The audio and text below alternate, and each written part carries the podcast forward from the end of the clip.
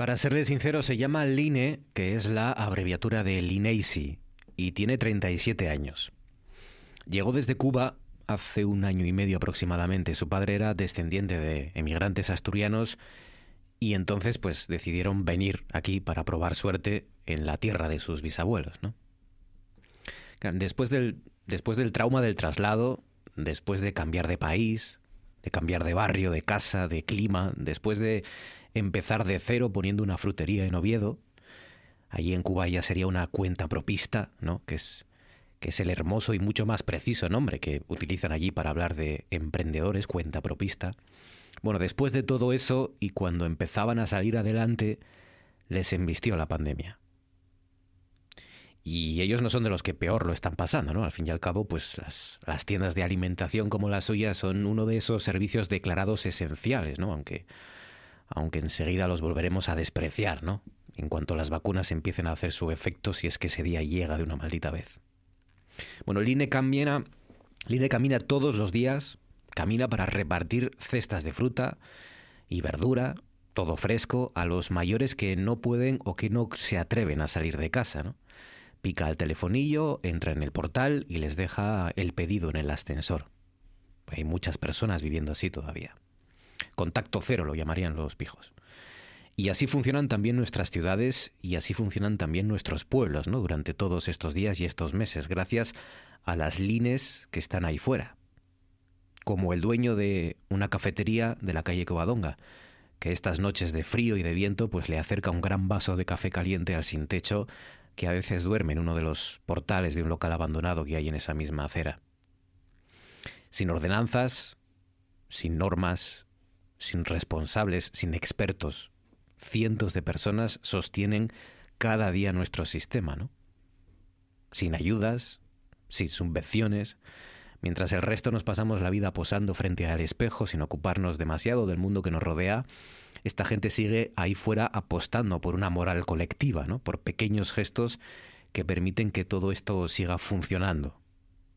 Mientras los políticos, mientras los empresarios, directivos y celebridades de la comunicación critican el capitalismo salvaje, ¿no? Para luego cobrar 50 o 100 veces el salario de los becarios o de los precarios, mientras los privilegiados agachan la cabeza y se atrincheran en sus casas con jardín, en definitiva, mientras el mundo arde ahí fuera, todos estos héroes anónimos actúan en silencio, sin golpes de pecho, sin hacer demasiado ruido y por puro desinterés, simplemente por el bien común, tan solo porque es lo correcto. En RPA.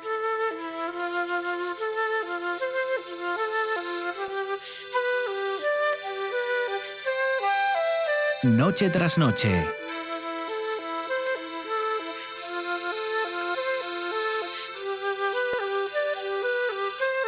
Con Marcos Vega.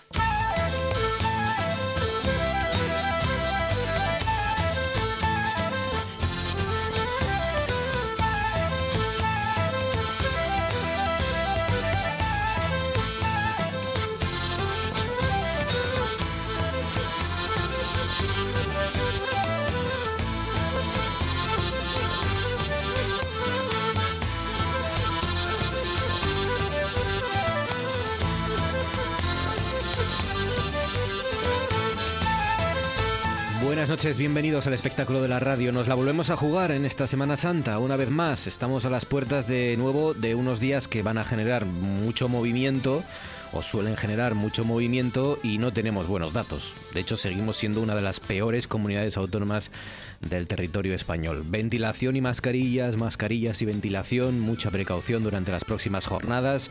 Sobre la variante brasileña que acaba de llegar, eh, bueno, pues hay una noticia mala y hay otra noticia buena. La mala, que es más contagiosa y que según parece también puede reinfectar a personas que ya hayan pasado la enfermedad. La buena, pues que las vacunas también sirven para contrarrestarla. Fabián Solís desencadenado está al frente de la parte técnica, Patricia Rodríguez en producción, son las 9 y casi casi 5 minutos, esto es Asturias y estas son las maneras que tienen para conectar con nosotros. Háganos las preguntas, ruegos, sugerencias, lo que nos quieran contar a través de redes sociales, Noche tras Noche RPA es nuestra cuenta en Facebook, arroba NTNRPA es nuestro Twitter, llámenos si quieren al 985 080 180, 985 080 180. Ya saben, si prefieren mandar un mensaje, de WhatsApp, o mejor dicho, un audio de WhatsApp, 679 11 7803. 679 11 7803. Hoy les pedimos, les proponemos que nos hablen de sus animales, animales de su infancia. Ternerinos, gatos, perros, patos, cabras, ¿no?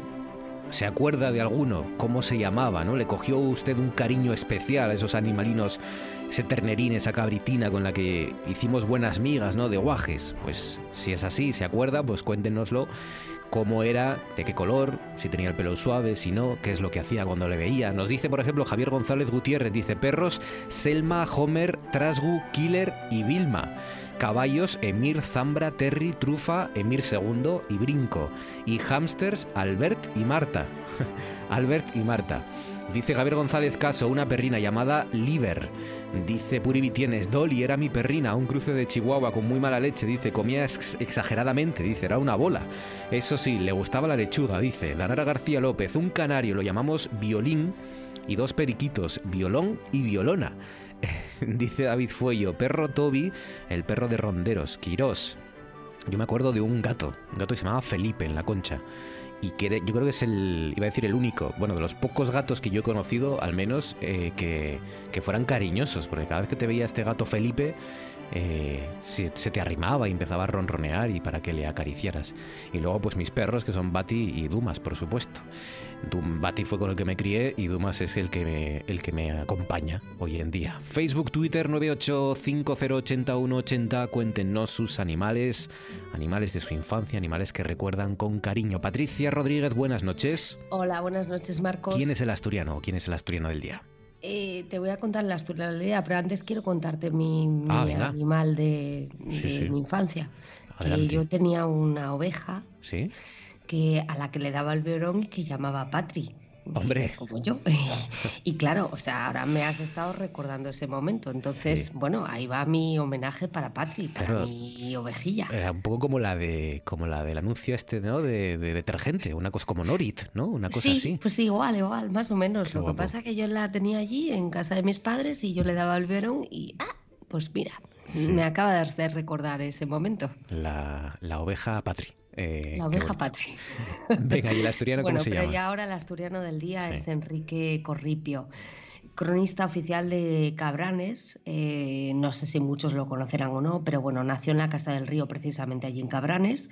Tiene 66 años y acaba de ser nombrado hijo predilecto de Cabranes por su carácter polifacético, por su trabajo, compañerismo y por su humildad.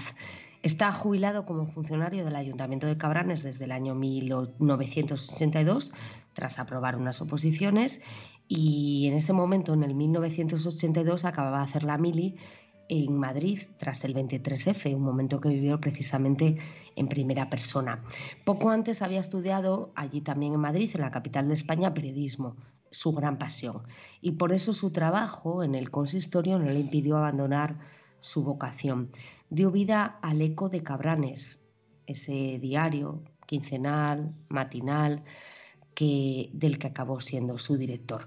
Jamás imaginó ser motivo de un pleno monográfico en el que el Ayuntamiento de Cabranes, una tierra como el propio Corripio dice que es una experiencia visual y natural maravillosa, digna de conocer, iba a dedicárselo a él.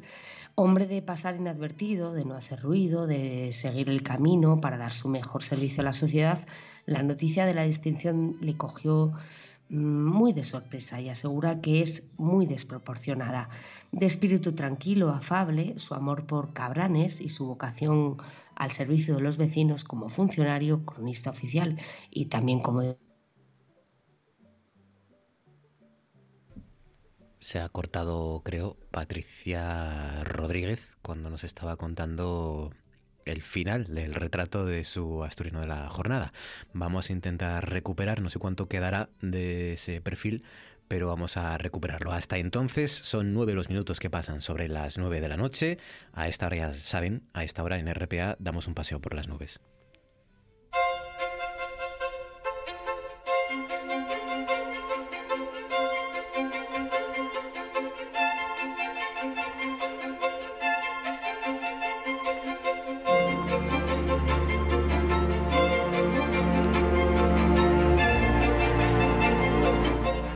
Donde nos espera Javier Martínez de Orueta. Orueta, buenas noches. Hola Marcos, muy buenas noches. ¿Qué tal Javier? ¿Cómo has pasado este jueves gris, frío, eh, en algunos casos, no, luminoso, ¿no? En, en, otros ratos, la mayoría, al menos en Oviedo.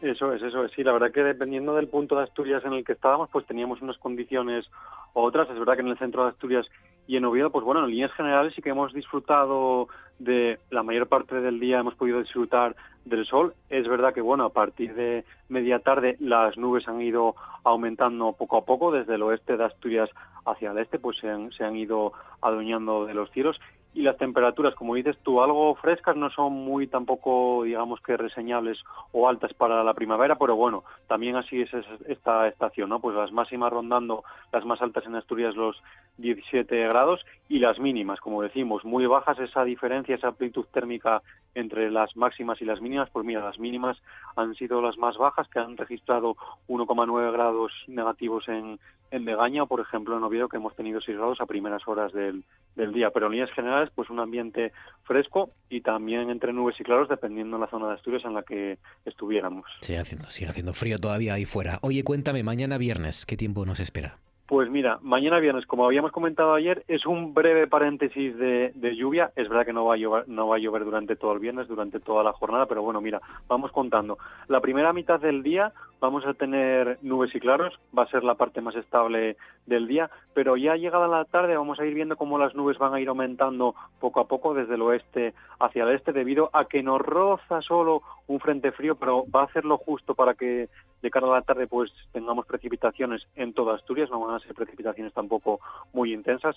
Las temperaturas que tampoco cambian mucho, pues las máximas rondando entre los 15 y 17 grados. Y como digo, a primeras horas eso sí, ambiente fresco, vamos a tener que sacar la, la chaqueta, pero como digo, en líneas generales, la primera parte del día muy estable con nubes y claros, ya de cara a la tarde las nubes van a ir aumentando y esas nubes nos dejarán lluvias, pero bueno, tampoco van a ser lluvias muy intensas y va a ser un paréntesis, como digo, de mal tiempo de cara a lo que nos espera el, el fin de semana. El fin de semana entonces se presenta bien. ¿No? El fin de semana se presenta bien. Mira, el sol va a ser el protagonista en líneas generales. ¿eh? Tanto el sábado como el domingo vamos a tener muy pocas nubes en el cielo. Quizás algunas nubes de tipo alto y medio, nada. Lo que van a hacer va a ser, va a ser decorar los cielos, van a dejar, no van a cubrir el cielo por completo, van a dejar que los rayos de sol se filtren. Y el sábado las temperaturas no va a haber cambios, más o menos parecidas a las de ayer, las máximas rondando los 15 y 17 grados. Y el domingo ya las máximas van a ir aumentando poco a poco, más o menos estarán rondando los 18, 19 grados. Y eso ya nos da pistas de cómo va a entrar la próxima semana y sobre todo el lunes. Ya doy las pistas que vamos a tener un lunes totalmente despejado con temperaturas muy primaverales porque vamos a estar por encima de los de los 20 grados en muchos puntos de Asturias, Marcos. Ah, qué bien, pues nada, hay que superar mañana viernes y una vez superado el viernes ya en principio se presenta todo bien, porque de la Semana Santa no me vas a hablar de la Semana Santa, te digo, ¿vale? Estoy siempre que lo vamos puntualizando, no pinta mal la Semana Santa, ¿vale? No pinta mal la Semana Santa, pero ya sabes, los modelos a más de tres días siempre lo decimos y más con la meteorología, con el tiempo, que no es una ciencia exacta, pero bueno, de momento no pinta mal la Semana Santa. Eso es lo que puedo ir adelantando de momento, Marco. La semana que viene nos cuentas. Javier Martínez de Urueta, gracias, cuídate, amigo. Buen fin de semana, gracias. Un abrazo. Nos quedaba por resolver todavía los últimos flecos ya de el asturiano del día. Patricia Rodríguez, buenas noches otra vez. Hola, buenas noches, Marcos. No recuerdo dónde te habías quedado. Bueno, no sé, mira, no sé dónde me había quedado. Estaba hablando de Enrique Corripio, que es el cronista oficial de Cabranes y que, como sabéis, acaba de ser nombrado hijo predilecto de Cabranes. Mm. Em, es un jubilado como funcionario del Ayuntamiento de Cabranes desde el 1982 y poco antes había estudiado en Madrid periodismo, que es realmente su gran vocación, su gran pasión, y por eso su trabajo en el consistorio no le impidió abandonar esa pasión que siente por el periodismo y por eso dio vida ahí al Eco de Cabranes, siendo precisamente su director.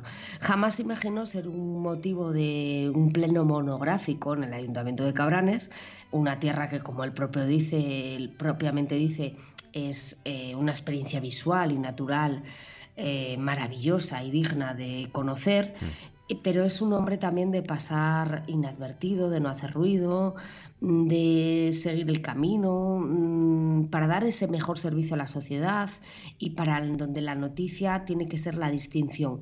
Le cogió muy de sorpresa esta distinción, eh, la de ser hijo predilecto, y asegura que es muy desproporcionada dada de ahí su humildad. De espíritu tranquilo, afable, su amor por Cabranes y su vocación al servicio de los vecinos como funcionario y como cronista oficial y director de ese eco de Cabranes ha marcado a cada uno de los vecinos de ese concejo. Es un excelente compañero, dicen los que le conocen, nunca habla mal de nadie, no tiene malas palabras y huye de conflictos, algo muy importante hoy en día.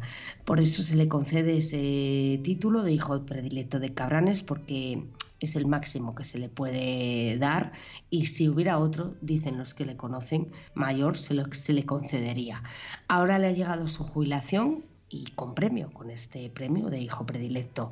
Dice que seguirá con su periódico, con el Eco de Cabranes, y que de cronista oficial, por supuesto, que no se jubila, que va a seguir hasta que todo el mundo del concejo quiera. Lo que no se imagina es estar sentado en un banco eh, dando de comer a las palomas. Dice que no va con él. Así que no cambiaría Cabranes por nada del mundo y está muy orgulloso de hacer lo que hace. Siempre, seguro. Detrás de las noticias, la noticia, una de las noticias eh, de estos días atrás es cómo la Unión Europea nos sigue riñendo, sigue riñendo a España por el elevado número de empleados temporales en, nuestro sector público y en el sector privado también. ¿no? Resulta que no solo en las empresas, sino también en, en el que se supone universo teóricamente más estable del mercado laboral, pues también hay problemas con los interinos. Europa, como digo, lleva tiempo tirándoles de las orejas a, los gobiernos españoles por esta cuestión, la temporalidad que hay en la administración española, hasta el punto que desde hace unas semanas el gobierno central, como saben, se ha propuesto regular, ¿no? que no se produzca este tipo de situaciones y de circunstancias en el futuro, ¿no? Acabar ya con esa cantidad de trabajadores temporales en la administración pública en el futuro. Ayer mismo Aquí en el Parlamento asturiano, en nuestro Parlamento, se debatía la circunstancia de ese abuso hacia muchos trabajadores que están en esta situación. Por eso hoy queríamos hablar con José Antonio Santos, que es portavoz de la plataforma de empleados públicos temporales en abuso. José Antonio, buenas noches. Hola, buenas noches, Marcos. Explícanos, eh, José Antonio, para empezar, qué es lo que, lo que ayer se acordó y lo que ayer se debatió en nuestro Parlamento. Bien, nuestro Parlamento eh, instó, eh, es una moción política por la cual el Parlamento insta al, gobierno de, al gobierno del Principado de Asturias, en una parte primero a que se dirija al Gobierno de la Nación para que dé una cobertura legal para, la, para dos puntos que, por una parte, suponen la paralización de procesos selectivos eh, digamos, de temporales, de, personas temporales en situación de abuso y por otra parte una, una, una, una solución definitiva a la actual situación. Y, y por una tercera parte, eh, eh, también se le insta al, propio, el propio Principado de Asturias a que eh, audite eh, persona a persona temporal para acreditar que esa persona no es un temporal en abuso. Claro, em, digamos que hay eh, varios trabajadores, dentro de los trabajadores temporales que repetimos en la administración pública, que es de lo que se trata ahora, em, hay temporales lícitos, hay temporales ilícitos, ¿no? Es decir, hay, hay em, un tipo de contrato que es temporal, como por ejemplo el que ahora se ha activado, ¿no? Para luchar contra la pandemia, para luchar contra el COVID, eso eh, es lógico, ¿no? La administración tiene que tener eh, un recurso, unos resortes para poder contratar empleados de un, que, que, para solo para un tiempo, ¿no? Solo por, por ejemplo para rastrear durante las olas el, el, coronavirus. Pero luego hay trabajadores temporales que son ilícitos porque llevan mucho tiempo ¿no? trabajando para la administración, años en muchos casos.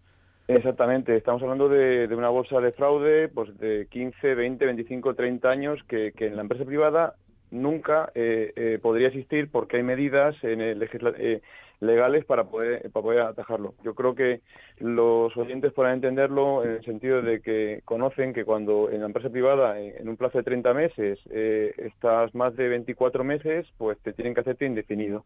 Bien, en la, esto en la empresa, eh, la administración pública, eh, no hay ninguna regla, no hay ninguna sanción ante un abuso de la temporalidad y, de esta manera pues pueden contar con, con este, este, este, personal algo que era para algo urgente, se dedica, o sea, se convierte en algo totalmente estructural y, y pueden ser pasar décadas y décadas. Y el problema es que cuando finaliza, decide la administración resolver el contrato, eh, cesar al, trabajador, eh, lo hace de un día para otro, sin previo aviso y sin ningún tipo de indemnización compensatoria de ningún tipo. Da igual que lleves cinco años, que lleves 35. Eh, ¿Cuántos trabajadores sois, José Antonio, más o menos en vuestra situación? Aproximadamente eh, son en el Principado de Asturias 10.000. bueno, al menos, al menos 10.000. en parte, en la segunda segundo apartado de la, de la PNL es para que realmente la Administración se ponga ello, audite, eh, realice una inspección de todo el personal temporal y, también los que son lícitos, de los que son ilícitos y de los que son lícitos, es decir, los que son temporales legales, saquen todas esas plazas en el, en el, en el día de hoy ya o mañana si puede ser ya a procesos selectivos para que cualquier ciudadano pueda, pueda acceder a ellos. Y las otras no, porque sería un incumplimiento del derecho de la Unión Europea que nos está llevando, nos va a acarrear pues retrasos o, en, en, el, en, el, en, la recepción de ayudas comunitarias, eh, estas de COVID, o directamente, y también, o sea, o, no, y a la vez eh, una multa millonaria que tendrá que pagar, eh, que pagar todos a escote de los presupuestos eh, de nuestra comunidad. al final, el, Europa está muy pendiente de estas cuestiones, lo sabemos, eh, de ahí que el gobierno central quiera también eh, quiera legislar y quiera regular todo esto. De hecho, a esa regulación estatal es a la que se refirió Cofiño hace unos días, creo que fue hace un par de semanas o la semana pasada, admitiendo que es verdad que este problema de los interinos en Asturias es muy complejo. ¿no? ¿Qué respuesta habéis recibido por parte del gobierno del Principado? Empezamos a, recibir respuestas ahora mismo por parte del gobierno. Han sido, digamos, lentas, pero bueno, en principio eh, eh, creemos que, se va a poder llegar a una, una solución porque creo que eh, interesa, interesa al, al, no al propio gobierno, ni, ni siquiera a nuestro colectivo, sino a, los propios servicios públicos, porque no se pueden dar servicios públicos de calidad cuando tú tienes más de un tercio de, temporalidad, de, temporalidad ilícita. Si tú no puedes tener dar servicios de calidad, atender a, a ciudadanos cuando esa persona no sabe si mañana va a estar trabajando o pasa mañana o, y, dónde va a estar y en, qué, situación. Eso al final crea un, eso es una violencia de tipo institucional que está tasada a nivel de, eh, a nivel eh, psicológico y, provoca pues daños no solo morales sino de, otro tipo sabes entonces entendemos que se va se va se va a poner las medidas y, no obstante eh, aun siendo un problema del legislador y del Estado que tenía que haber legislado este, este momento llevamos 20 años tarde 20 años tarde por eso la Comisión Europea se ha, se ha hartado porque estamos, está sometido a la Administración, como cualquier ciudadano, a unas obligaciones y a unos derechos. Si usted quiere cobrar unos derechos, que es cobrar unas ayudas, la Unión Europea lo que le dice es simplemente dice, oiga usted, lleva 20 años tarde en cumplimiento de las, de las obligaciones. Usted, como cualquiera, eh, tiene usted que, cumplir eh, cumplir normativas, ¿sabes? Eh, entonces entendemos que, que va a haber, no nos queda otra como país, como país que resolverlo. No obstante, el Principado de Asturias debe de dejar eh, de realizar actos contrarios al derecho de la Unión Europea porque también puede entrar como autoridad administrativa regional eh, recibir una sanción específica eh, a raíz de unas sentencias recientes del Tribunal de Justicia Europea, cosa que lo intentamos hacerlos entender al gobierno asturiano, que no es únicamente Madrid, sino que ellos tienen que dar conformidad al derecho de la Unión Europea. En definitiva, y si no he entendido mal, eh, es algo que hay que abordar y regular porque ya, más allá de que sea justo o no, eh, porque Europa no nos sancione ¿no? y esto no provoque también un mayor problema para las arcas de, nuestra comunidad. O sea que... Exactamente, para que los ciudadanos entiendan, eh, la solución que se está planteando actualmente por parte del Gobierno es a, temporales, digamos, a temporales ilícitos, a, enfermos de COVID, para que entendamos un poco la terminología más clara, menos menos eh, complicada, eh, se les quiere que están en, en, UCI, que digamos, digamos estamos estamos en, en, la UCI a punto de morir, bueno, pues como tratamiento se, les, se, se, va a realizar la vacunación del COVID. Nadie entendería que una persona que está en UCI se le vacunara del COVID. se le vacuna una persona sana. Una persona sana en esta en esta eh, eh, vamos, esta comparación que estoy realizando para que todos los oyentes lo, lo, entiendan eh, sería pues cualquiera de los de los de los ciudadanos que estamos pues, en plenas facultades y que tenemos capacidades para, poder admitir esa vacuna y no tener ningún tipo de, de, problema de salud. Bueno, pues esa esta es nadie solucionaría un problema de un enfermo terminal, repito, con una vacuna y es lo que RQR hemos ido encontrando eh, por parte del gobierno asturiano y, y es que ya no lo decimos nosotros, lo está diciendo la Comisión Europea. Si ustedes quieren cobrar ayudas, tienen que resolver este tema. No hay más. Y a la voz de ya, de manera inmediata. No vale más demoras. Veremos a ver en qué queda esta cuestión y se lo iremos contando. Portavoz de la Plataforma de Empleados Públicos Temporales en Abuso es José Antonio Santos. José Antonio, gracias y un abrazo. Un placer. Muchas gracias a todos. Y ahora esto. Y los peor parados son los estreñidos que tendrán que pagar los lasantes, los contrarios a los estreñidos, los que no tienen estreñimiento porque tendrán que pagar los antidiarreicos, y los que tienen almorranas porque han de pagar los antihemorroides. No sé si era por eso que Miguel Ángel Jiménez viene con un cabreo esta mañana. Bueno, no sigas. Es un medicamentazo contra el uso del cuarto de baño, veo, ¿no, Fernando? bueno, hay, hay, más cosas. ¿no? A ver, Es decir, por ejemplo, los, los, los analgésicos y los espectros más usados. Fernando, por favor, que estamos transmitiendo en directo, que, está el micrófono abierto, que está España entera escuchándonos. Dolencias leves, mira, eh, todos... es, la primera vez en la historia, señoras y señores, tan serio que es este gallego de Lugo, don Fernando Onega, que se está partiendo de risa. Estamos informando al país. bueno, Calleja, ¿Quieres que estás metiendo bulla, Calleja? ¿Quieres meterte en otro estudio, en el estudio de los tertulianos? Estoy dando masaje en la espalda para que inspectore. ¿Eres tú el culpable de todo esto? Bueno, vamos a ver. Venga. Te iba a decir, cierra los ojos y adelante, pero claro, si cierras los ojos y no ves a Calleja, tampoco ves el texto. Todos los periódicos traen la lista de que Once was a ship that put to sea. The name of the ship was a billy of tea. The winds blew up her bow, up down below my billy boys blow. Soon may the wellerman come to bring us sugar and tea and rum. One day when the tonguing is done, we'll take our leave and go. Soon may the wellerman come to bring us sugar and tea and rum. One day when the tonguing is done, we'll take our leave and go.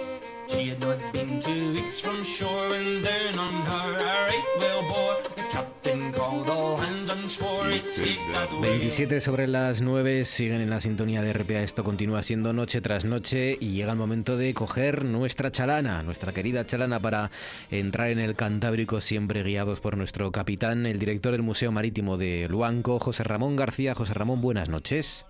Muy buenas noches y muy agradecido por el título. Nuestro capitán. Nunca me, llamaron capitán. Oh, capitán, te acabo de ascender de repente. ¿Sabes por qué, no? Porque te, quiero, quería empezar haciéndote la pelota un poco porque hoy, hoy nos vas a tirar tú de las orejas a nosotros. No es Europa, sino tú el que va a corregir o a recordarnos algunos de los errores que cometemos los marineros de agua dulce, ¿no? Sí, sí, sí, sí. Y en, hoy en la respetabilísima profesión periodística, sobre todo los de la letra impresa, los de prensa, hay no pocos, ¿eh? Y recurrentes además. Seguro, seguro, seguro. Sí, sí. Venga, pues vamos a, aprender un poco qué, errores habituales ¿no? Eh, habéis eh, y, seguís encontrándoos en la prensa asturiana y en la prensa nacional eh, cuando nos referimos, lógicamente, a cosas de, vinculadas con el mar y con los marineros, ¿no? La mar de errores. Sí, pues mira, en la prensa hay uno que es frecuente, frecuente eh, que es cuando se refiere a un equipo de fútbol, por ejemplo, un partido político, una empresa que dice, de tal hace aguas, ¿no? Que, mm, comparando con uno de los motivos de hundimiento de un barco, que es cuando se le abre una vía de agua y se inunda y, va, va, a pique. Bueno, pero el barco no hace aguas, el barco hace agua. Ah. Hacer aguas es otra cosa que es orinar. Y además ya es muy viejo, está en el Quijote ya. Hay un, hay un pasaje del Quijote que una de las pocas veces que Sancho recrimina a Don Quijote porque le dice a, Aguas y dice Sancho, ¿es posible que no entienda vuesa merced de hacer aguas menores o mayores? Pues en la escuela destetan a los muchachos con ello. Y es verdad, ¿no? Y, y, si te fijas, mm, eh, de vez en cuando aparece eso, ¿eh? hacer aguas. Sí, es verdad. Pues nada, de hacer aguas es otra cosa, es hacer en la radio, En la radio no pasa, ¿eh? en la radio no pasa. Bueno, en la radio sí pasa, pero porque, porque es como es más efímero, no nos fijamos tanto en los errores que cometemos. Pero sí, sí, eh, en lugar de agua hace aguas, hace agua, ¿no? A no ser que queramos decir que va a orinar el jugador en concreto, o el equipo en concreto, pero si es un equipo tal, pues hace agua, ¿no? Sí, en general yo creo que lo que hay en el fondo es una, no digo menosprecio, pero sobre lo de la mar en general, ¿eh? con todas las cosas, ¿no? Por ejemplo, nadie se para, y, y, no solo en la prensa, ¿eh? Hmm. hablo de ya de escritores o tal, ¿no? Eh, sobre todo con los barcos de vela. Todos son eh, galeones o goletas, coño, o, fragatas, ¿no? Y hmm. ponen a cualquier título un pie de foto, fragata entrando en el museo. Coño, te, un poco, tío, que entre un, una goleta y una fragata eh, es como entre una furgoneta y un camión. Tienen cuatro ruedas los dos, pero una goleta tiene un tipo de veles de cuchillo, una fragata, eh, que aparte que siempre un barco mucho mayor, eh, son veles que crucen, tienen vergas en todos los palos. Bueno, Y además, un, error gratuito, porque puedes decir, entre un barco de vela, punto, ya está, que hace muy bien. Pero no, no, hay que matizar. Y no cuesta nada. Y ir a la fuente, ¿no? Bueno, de hecho, José Ramón, ya sabes que eh, uno de los, la mayor parte o una gran parte de una enorme parte de los errores que cometemos los periodistas suele ser por querer hacernos los listos, los periodistas, ¿no? Que, que, ah, pues, pues es decir, porque claro, efectivamente, con, dices un barco a vela, un velero, lo que sea, y, ya, bueno, no hace falta tampoco ser más preciso, eh, pero como a veces queremos hacernos los guays y ponemos fragata, goleta y estas cosas cuando no sabemos ni idea de lo que estamos hablando, claro. Ah, y luego hay otras eh, muy conocidas ya, ¿no? Yo creo que una vez ya salió en el tema en, el, en este espacio, que cuando se dice la ballena Moby Dick, la ballena más famosa y tal. Hmm. Bueno, Moby Dick no era una ballena, era un cachalote. Cachalote. Coño, hay que saberlo, ¿no? Ya no digo que el, que lee o el que escribe sepa la diferencia entre, entre un eh, cetáceo misticeto o un cetáceo oltoceto, pero bueno, por lo menos saber que ese cabezón que tiene hmm. el cachalote, que fue por lo que arremetía contra el barco, ¿no? De barcos, una muy, muy corriente también es llamar timón a esa rueda, esa, esa especie de, de volante que llevaba los barcos de vela en la popa, una, una rueda con unos cabilles donde el timonel se agarraba para marcar el rumbo a la derecha, a cebor, babor, tantos grados, ¿no? Eso es la rueda de gobierno. O si queremos llamar la rueda de timón o la caña, como llaman los castizos, porque antes era un palo, era una caña lo que movía el timón. El timón siempre va en el agua. Claro. No, no algo esta. Claro, el, timón es esa pieza que está en el agua eh, orientando al barco, ¿no? Es verdad que, que sí. es verdad que el, timón no es eh, o no es solo, ¿no? Es, es, una parte del timón, lo que vemos, esa rueda célebre que vemos en las películas, ¿no? la rueda de gobierno, o la caña. Vale, pero nunca el timón. Ah. aunque generalmente eso se, se pasa de... Bueno, es tan generalizado que se, se, toma por bueno, ¿no? Otro frecuente. todos en, el, en la escuela aprendimos de memoria aquella canción del pirata de Espronceda, ¿no? Sí. ¿Eh? Cien cañones por diez cañones. ¿eh? Diez cañones por eh, bandera. ¿Cómo era? Diez cañones por banda, eh, viento en popa toda vela. Con diez cañones por banda. Bueno, pues se ve que o está muy cerca de la infancia o tal, y yo lo te aseguro que yo lo leí en el ABC, con 100 cañones por banda, o sea, en vez de 10, 100. Rima lo mismo, rima lo mismo, suena muy parecido, pero coño, un pirata que tiene que ir un barco ligero para escapar, si ponen un barco con 100 cañones por banda, como este que cayó el otro día en el, ahí en el Nilo, ¿no? Bueno, en, el, canal de Suez, ¿lo has visto? Quería preguntarte por, por él. Mira, precisamente. Es que, eh, claro, lo que empezó siendo una imagen curiosa ayer por la noche, más o menos, o incluso antes de ayer, ya de madrugada, ese, ese enorme barco, el, el Ever Given, que quedó el martes encajado por el mal tiempo en el canal de Suez, está provocando una cantidad de problemas eh, eh, que pueden lastrar el comercio global durante semanas, ¿no? El, porque al final lo que parecía una operación relativamente sencilla para desencallar este, este enorme barco, pues se está complicando, ¿no? Sí, nos va a afectar a todos. ¿eh? Nos va a afectar a todos. Empezando por el petróleo, la mercancía que venga de Oriente, el petróleo, la que vaya. Sí, el petróleo empezó a subir ayer ya. Ayer ya, el martes ya por la de madrugada ya, ya empezó a subir el, el, petróleo. Y si alguno de ustedes estaba esperando por algún paquete a lo mejor de Amazon o estas cosas, pues que espere de momento sentado porque porque puede ser eh, varios días, ¿no? Lo que lo que ocurre aquí. Es un barco muy grande, ¿eh? ¿No? Eh... es una enormidad, sí. Es exagerado, Está atravesado, parece que derrapó o algo así y está atravesado en el. Además, además de los dos, de, de proa y de popa, ¿eh? O sea, cerró, sí, sí. tabicó el paso, ¿eh? Es tremendo, es tremendo sí, sí. Y luego además, pues los que sabéis eh, ver además el tráfico marítimo, ¿no? que hay aplicaciones que te ponen eh, a través de satélites el tráfico marítimo, claro, no solo se ve el, este buque atascado, sino que se ve delante y detrás un montón de barcos esperando para pasar. Es, curiosísimo, curiosísimo. Y entonces nos decías que eh, eso, que, que, el timón era la, la, parte de abajo de la caña, ¿no? Lo que va en el agua. Y la caña o la rueda de gobierno lo que va en la cubierta. Y ya si quieres, para ir terminando, otro muy frecuente es, y ese también es disculpable, ¿eh? no se puede saber todo, llamar a las de Colón las tres carabelas. Bueno, yo creo que en el momento hay, hay museos marítimos por ahí, entre ellos el nuestro, ¿no? De aprender en el museo que no eran, eran tres naves, pero eran dos carabelas y una nao. Una nao respecto a una carabela es parecido a lo que decíamos antes, ¿no? Una nao es una eh, carraca, un barco eh, pesado eh, redondo con otro aparejo, pero sobre todo más pesado y más lento. Por eso iba siempre a la cola, ¿no? Y eran dos carabelas, la Pinta y la Niña, y la Santa María era una nao. Eso hay que saberlo ya, ¿no? Y probablemente en los colegios se aprenda, ¿no? Aunque en un colegio, y eso te aseguro que lo viví yo, haciendo una visita guiada a un colegio, pues eh, yo quise picar un poco al personal y bueno, a ver, ¿cómo se llaman las, eh, los barcos del descubrimiento? Los barcos de Colón y uno dijo la pinta, la tibia y el peroné. O sea, había, había cruzado había cruzado la historia con la biología, Te lo juro, ¿eh? Sí, es que a veces... la mano, muy, muy, muy suelto además, la mano. Le damos demasiada información a los guajes a veces, yo creo. Sí, sí. La pinta, la tibia y el peroné. Eh, bueno, hoy está, no está mal. Eh, es verdad que uno, uno, ¿sabes cuándo yo descubrí eso? La diferencia entre una carabela y una nao. Eh, cuando, ahora que se cumple los 500 años del, del, de la vuelta al mundo de, de Magallanes y del Cano, fundamentalmente, que fue el que llegó, hay una réplica de la nao Victoria por ahí circulando. Y eso es una nao, claro, que es mucho más pequeña. Y de hecho, cuando uno entra en esa nao, es cuando se da cuenta de lo mm, increíble que es que eso dé la vuelta al mundo, ese trozo de madera. Bueno, pues los carabeles eran más pequeños todavía, bastante más pequeños, más de todo, de eslora y de manga.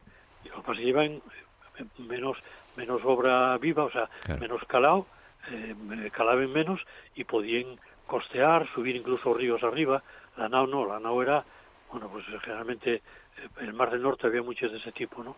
Y para hacer una travesía como la de Colón era más más propio. O sea, los carabeles cruzar el Atlántico con una nao, ahora se puede uno imaginar que era eh, un, riesgo grande, pero con un barco de 20 metros, que era la carabela, eso ya es pues tremendo. ¿sí? Pues ya saben, eh, no sé, las defensas, por ejemplo, no hacen aguas, eh, o las harán, pero en su, en su ámbito privado, hacen agua. Y Moby Dick era un cachalote, no era una ballena, y el timón no solo es esa parte que vemos que es la rueda de gobierno, sino que es la parte, fundamentalmente, la parte que va bajo el agua o en el agua, que es eso es, fundamentalmente el timón. José Ramón García, gracias, amigo, un abrazo fuerte. Muy bien, un abrazo, un saludo, adiós, gracias.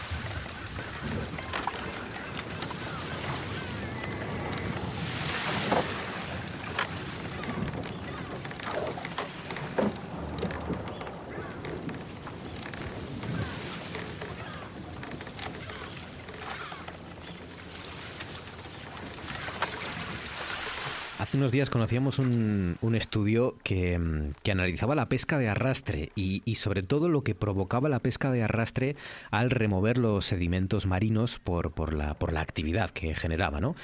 lo más interesante de ese estudio es que decía que, la, que esa pesca de arrastre liberaba unos cerca de mil millones de toneladas de CO2 al año repito, mil millones de toneladas de CO2 cada año con lo que podemos imaginarnos de las consecuencias que eso puede tener en el calentamiento global y con lo que podemos imaginarnos también hasta qué punto es importante la química del mar y conocer qué es lo que, lo que libera el mar cada año, como en este caso.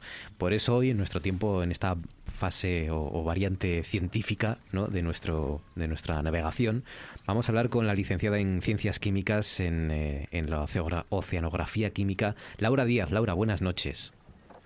Hola, buenas noches, ¿qué tal? Desde nuestro oceanográfico de Gijón, mm, con una persona que sabe precisamente esto, ¿no? ¿Por qué es importante conocer el CO2 que hay en el mar?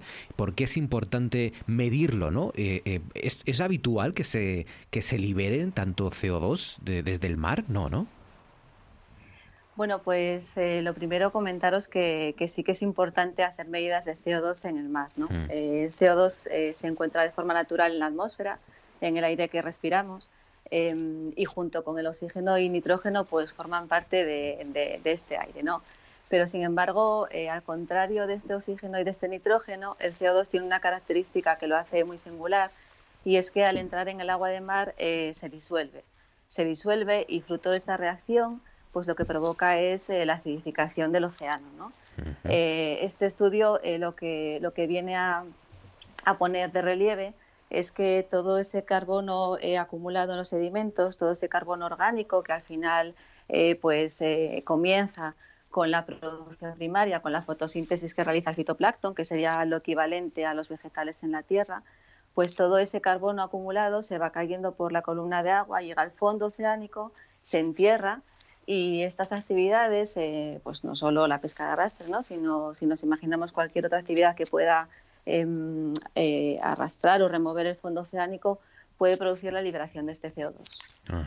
Claro, la, oceanografía química es la rama de la oceanografía que estudia todo esto, ¿no? Y, cuál es el efecto de, eh, no tanto de liberar sustancias nuevas, digamos, sino de liberarlas en, medidas, en, eh, proporciones a las que no está acostumbrado el medio ambiente para asimilar, ¿no? Y para gestionar todo eso, supongo. Claro, porque eh, bueno, si, si, si nos eh, basamos simplemente en este, en este gas, digamos que pues eh, de forma natural sí que el océano es capaz de absorberlo, ¿no? Pero cuando lo estamos produciendo en exceso por las actividades que normalmente hacemos en nuestra vida cotidiana, pues el transporte, las calefacciones, las industrias, ¿no? Están generando este exceso de CO2, el océano lo absorbe pero de alguna manera también lo tiene que devolver, ¿no? Porque él no es capaz de neutralizar, él no es capaz de asimilar toda esa cantidad en exceso que nosotros le estamos proporcionando, ¿no? Mm. Laura, ¿cómo estudiáis todo esto? ¿Cómo se analiza? El CO2, el, el pH pues también, ¿no? Porque también me dice el pH. Sí, sí está, está todo relacionado. ¿eh? Nosotros en, muchas campañas que hacemos aquí en el Cantábrico y en el Atlántico, como antes lo mencionabais, pues normalmente lo que hacemos eh, cuando llegamos a la estación, que es un punto definido en el océano, en el que prácticamente, bueno, con suerte ves un poco de costa, pero prácticamente ves solamente agua, pues eh, tiramos un equipo a la profundidad que esté ya prefijada y en esa primera bajada, en esa primera bajada hasta la profundidad que, sea, eh, pues hacemos un estudio físico, ¿vale? Nosotros medimos pues temperatura, eh, medimos fluorescencia, ¿no? Que es una medida de la luz, de cómo se va atenuando la luz en la columna de agua, pero es en la subida cuando recogemos eh, una cantidad de agua, la que sea, eh, la que esté predefinida por la botella, mediante unas botellas especiales se cierran y subimos eh, el agua para analizar en cubierta. Ahí ya empieza una serie de muestras y una serie de procesos de análisis que puede ser en el barco o llevarnos la, la, botella de agua, la muestra de agua al laboratorio de tierra y analizarlo allí. ¿no? En el caso del CO2, pues pueden ser medidas directas en el propio volumen de agua recogido hmm. o pueden ser medidas derivadas ¿no? de, otras, eh, de otros parámetros químicos que podemos hacer también en el barco. Y ya por último, em, hablamos de esa otra parte, de, la acidez ¿no? del océano. No solo medís eh, eh, este tipo de, cantidades, de proporciones de CO2, sino lo ácido, el pH del, del agua de, nuestros mares y de nuestros océanos. ¿Qué efectos puede tener que se vuelva demasiado ácido, por ejemplo, el Cantábrico, o al revés, demasiado básico? Creo que es lo contrario, ¿no? Sí, sí, es lo contrario, sí. Bueno, en este caso lo que se está viendo es que, se está acidificando, ¿no? Eh, y, eh, hay muchos efectos. Los más visibles, los que se pueden ver a simple, bueno, a simple vista, o los que son más, más eh, patentes, ¿no? pues eh, son, es todo lo que tiene que ver con, con, las estructuras que tienen los esqueletos, por ejemplo, de, de los corales, ¿no? Eh, que se van, em, lo que se llama lo que se conoce como el blancamiento de los corales, ¿no? que se mm. van como deshaciendo, disolviendo, ¿vale?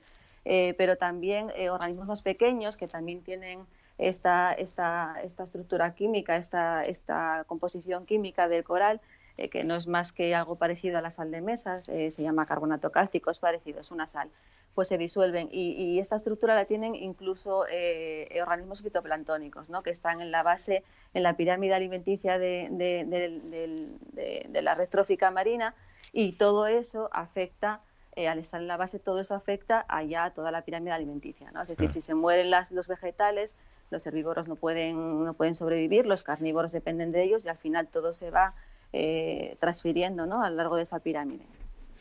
Hasta ese punto es fundamental en nuestra pesca, en nuestra propia alimentación, en la sostenibilidad de nuestro mar Cantábrico, que personas como, como Laura Díaz estén vigilando y estén midiendo cada cuánto, cada día, cada mes, cada semana.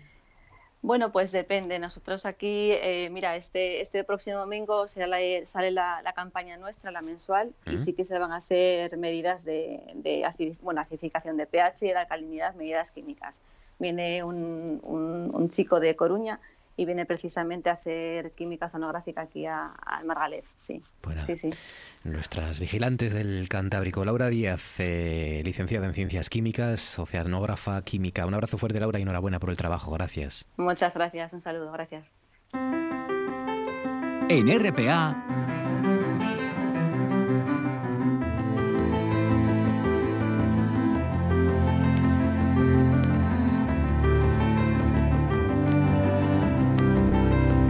Noche tras noche.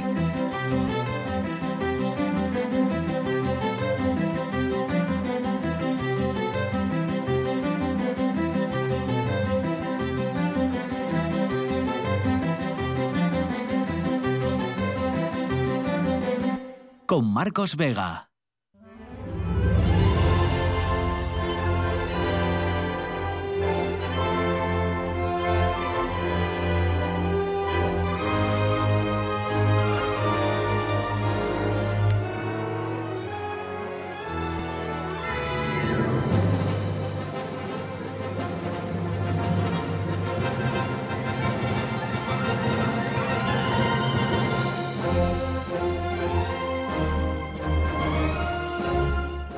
Imagen, hasta que apareció y encalló la nave Ever Given en el canal de Suez, la imagen de estos días atrás era la imagen de ese volcán en Islandia, de nuevo un volcán islandés que había entrado en erupción, que llevaba, es verdad, semanas ya avisando y que de momento pues afortunadamente no ha provocado ningún problema, ninguna pérdida personal, pero que, ha dejado imágenes eh, hipnóticas, ¿no? Como casi siempre que vemos eh, en vivo y en directo un volcán en erupción.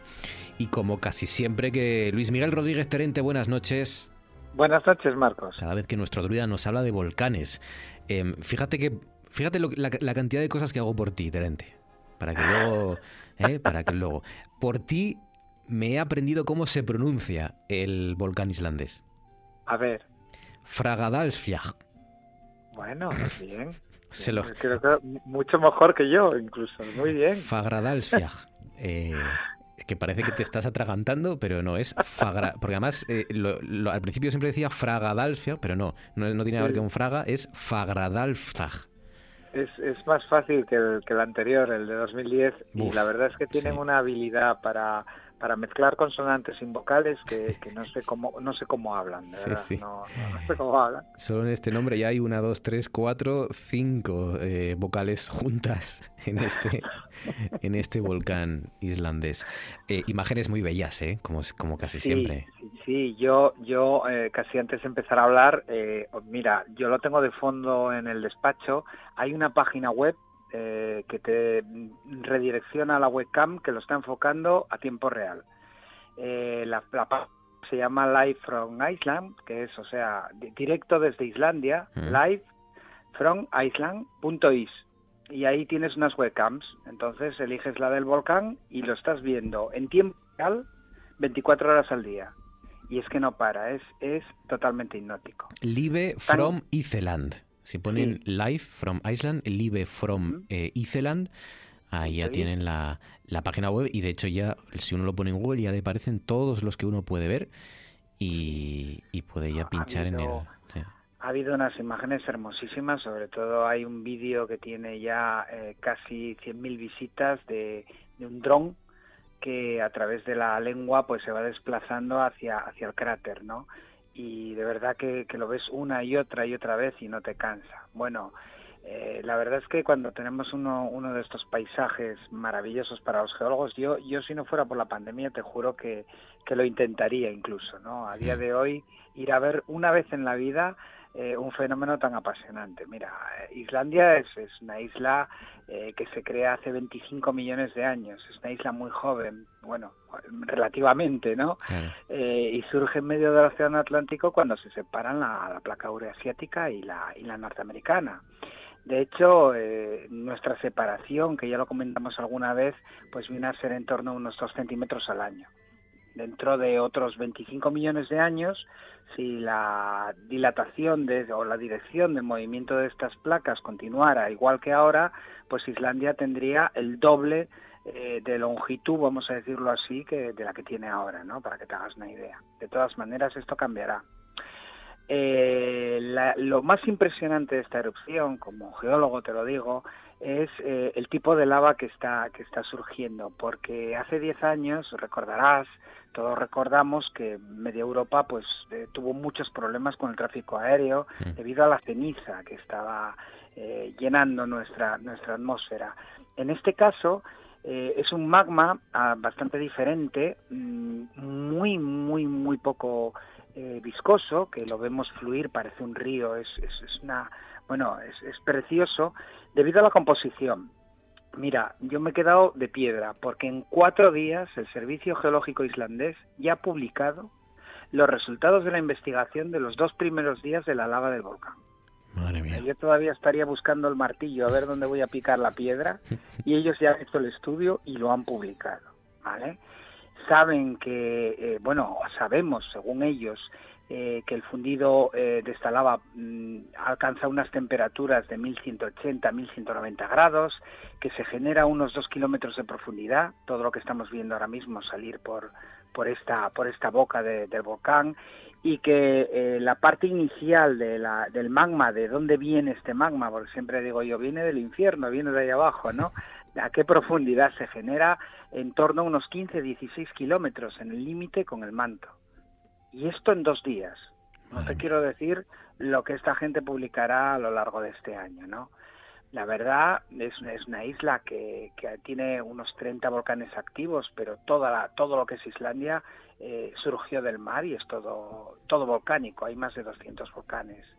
Y fíjate mm, la cantidad de lava que sale y que emerge por, por estos volcanes, que un tercio de la lava que se está generando en el planeta a día de hoy eh, se genera en Islandia. Un tercio de la lava del planeta. Un tercio de la lava del planeta en una isla. Claro, así, así tienen esos paisajes propios de, de, otros planetas, ¿no? Que tienen. Eh, es increíble. He visto, he visto a varios científicos, aparte de los científicos que trabajan y hacen esos análisis eh, en tiempo récord, hay otros que se dedican a cocinar perritos calientes en la lava. Es muy osado, es muy osado, Marcos. Eh, eh, en las imágenes, todas las personas que, lo vean, igual que lo has visto tú, pues veréis a la gente prácticamente, no voy a decirte al lado de la colada de lava, pero sí muy cerca, ¿no? Mm. Hombre, mm, hay que tener un poco de respeto. Eh, fíjate el Etna el mes pasado, ¿no? Eh, la erupción es completamente diferente.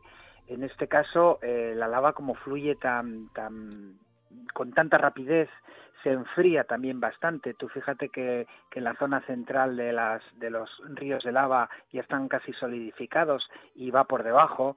Y eso hace que, bueno, como no tiene un carácter explosivo, pues te, te acerques. ¿eh? Dice la gente que huele muy mal. Hombre, el dióxido de azufre, la, la, comparación es huevos podridos en, en, la definición. Imagínate a qué huele aquello. Y yo no pondría, como pusieron algunos, unas archichas para hacer una barbacoa entre tú y yo. Claro, porque ahí hay gases, hay gases que no apetece, ¿no? Que no son precisamente ahumados.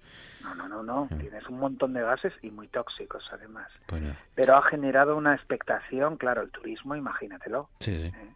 Yo mismo te juro que, que, me muero de envidia por no estar ahí. No, no, yo me apunto. A la próxima expedición, cuando podamos viajar, yo me apunto contigo porque es un espectáculo, eh, sobre todo si uno va con alguien como tú que sepa las, los riesgos, eh, es, son imágenes espectaculares las que se han captado con drones.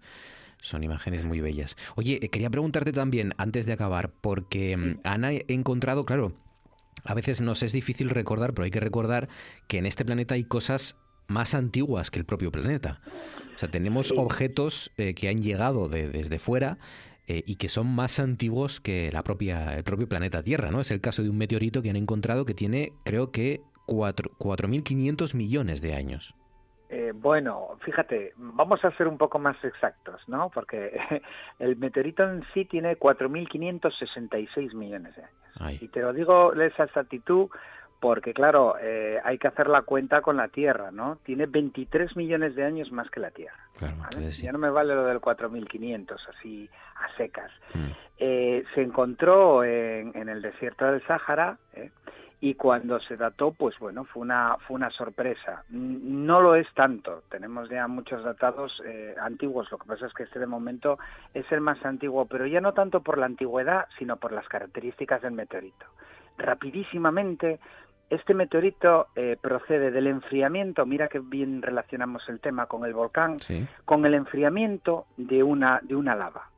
¿Eso qué quiere decir, Marcos? Bueno, pues que este meteorito se origina en un planeta eh, anterior a la Tierra que ha desaparecido, que tenía una corteza incipiente con una composición, eh, una lava andesítica, se destrozó y llega a nosotros un fragmento de esa corteza de ese planeta.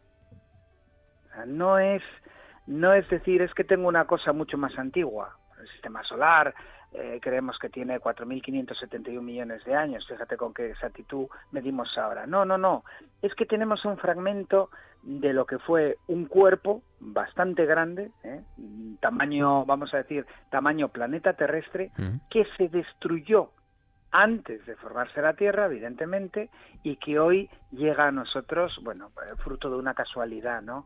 Es muy difícil que nos encontremos eh, este tipo de meteoritos, que son los más extraños de todos, eh, genéricamente nosotros los llamamos acondritas, es un, tipo de meteorito muy escaso, muy buscado y muy estudiado, porque eh, bueno nos da muchísima información de esos planetas primigenios que, que, que poblaron el, el, espacio, no digo poblar, digo que tuvo que haber en el espacio antes que nosotros, Marcos. Claro, claro. O sea, no, no, es solo eh, el hecho de tener aquí un objeto más antiguo que el propio planeta, sino que es un objeto que ha sobrevivido al, a la muerte de un planeta, ¿no? Que ha llegado a nosotros ah, después de terminar un planeta.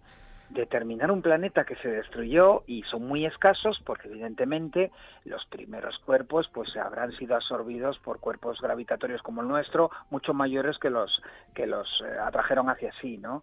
Pero eh, sí, sí, lo más importante para nosotros, desde luego, es la composición. la composición. Y bueno, lo de la edad, hombre, eh, también, también, porque te voy a engañar, ¿no? Pero si me encuentro un meteorito que yo date de... No, es que no puedo tenerlo, claro, porque si no tendría que ver los restos del planeta donde estaba. Y yo necesito algo tan previo.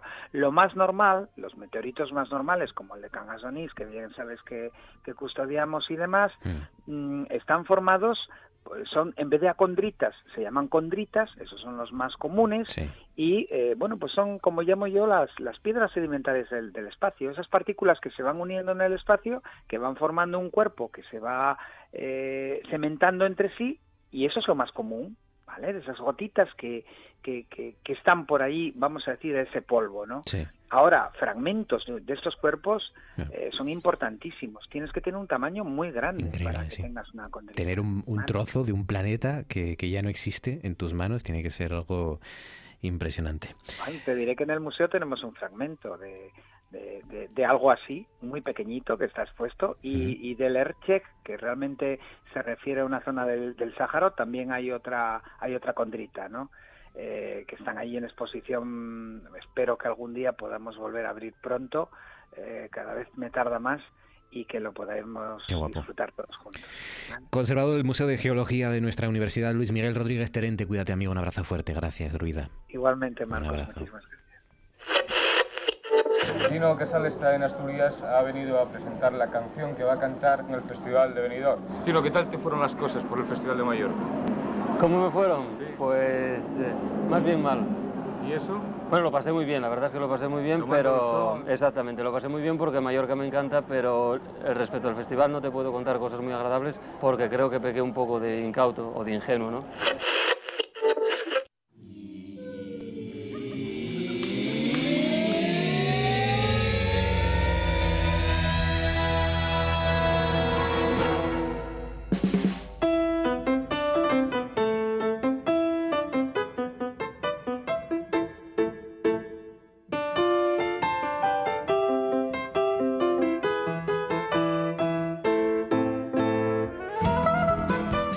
Para llegar a las 10, planetas que ya no existen y estrellas o nuevas estrellas que descubrimos. Enrique Díez, astrofísico e investigador del ICTEA, socio de Omega Quique, buenas noches.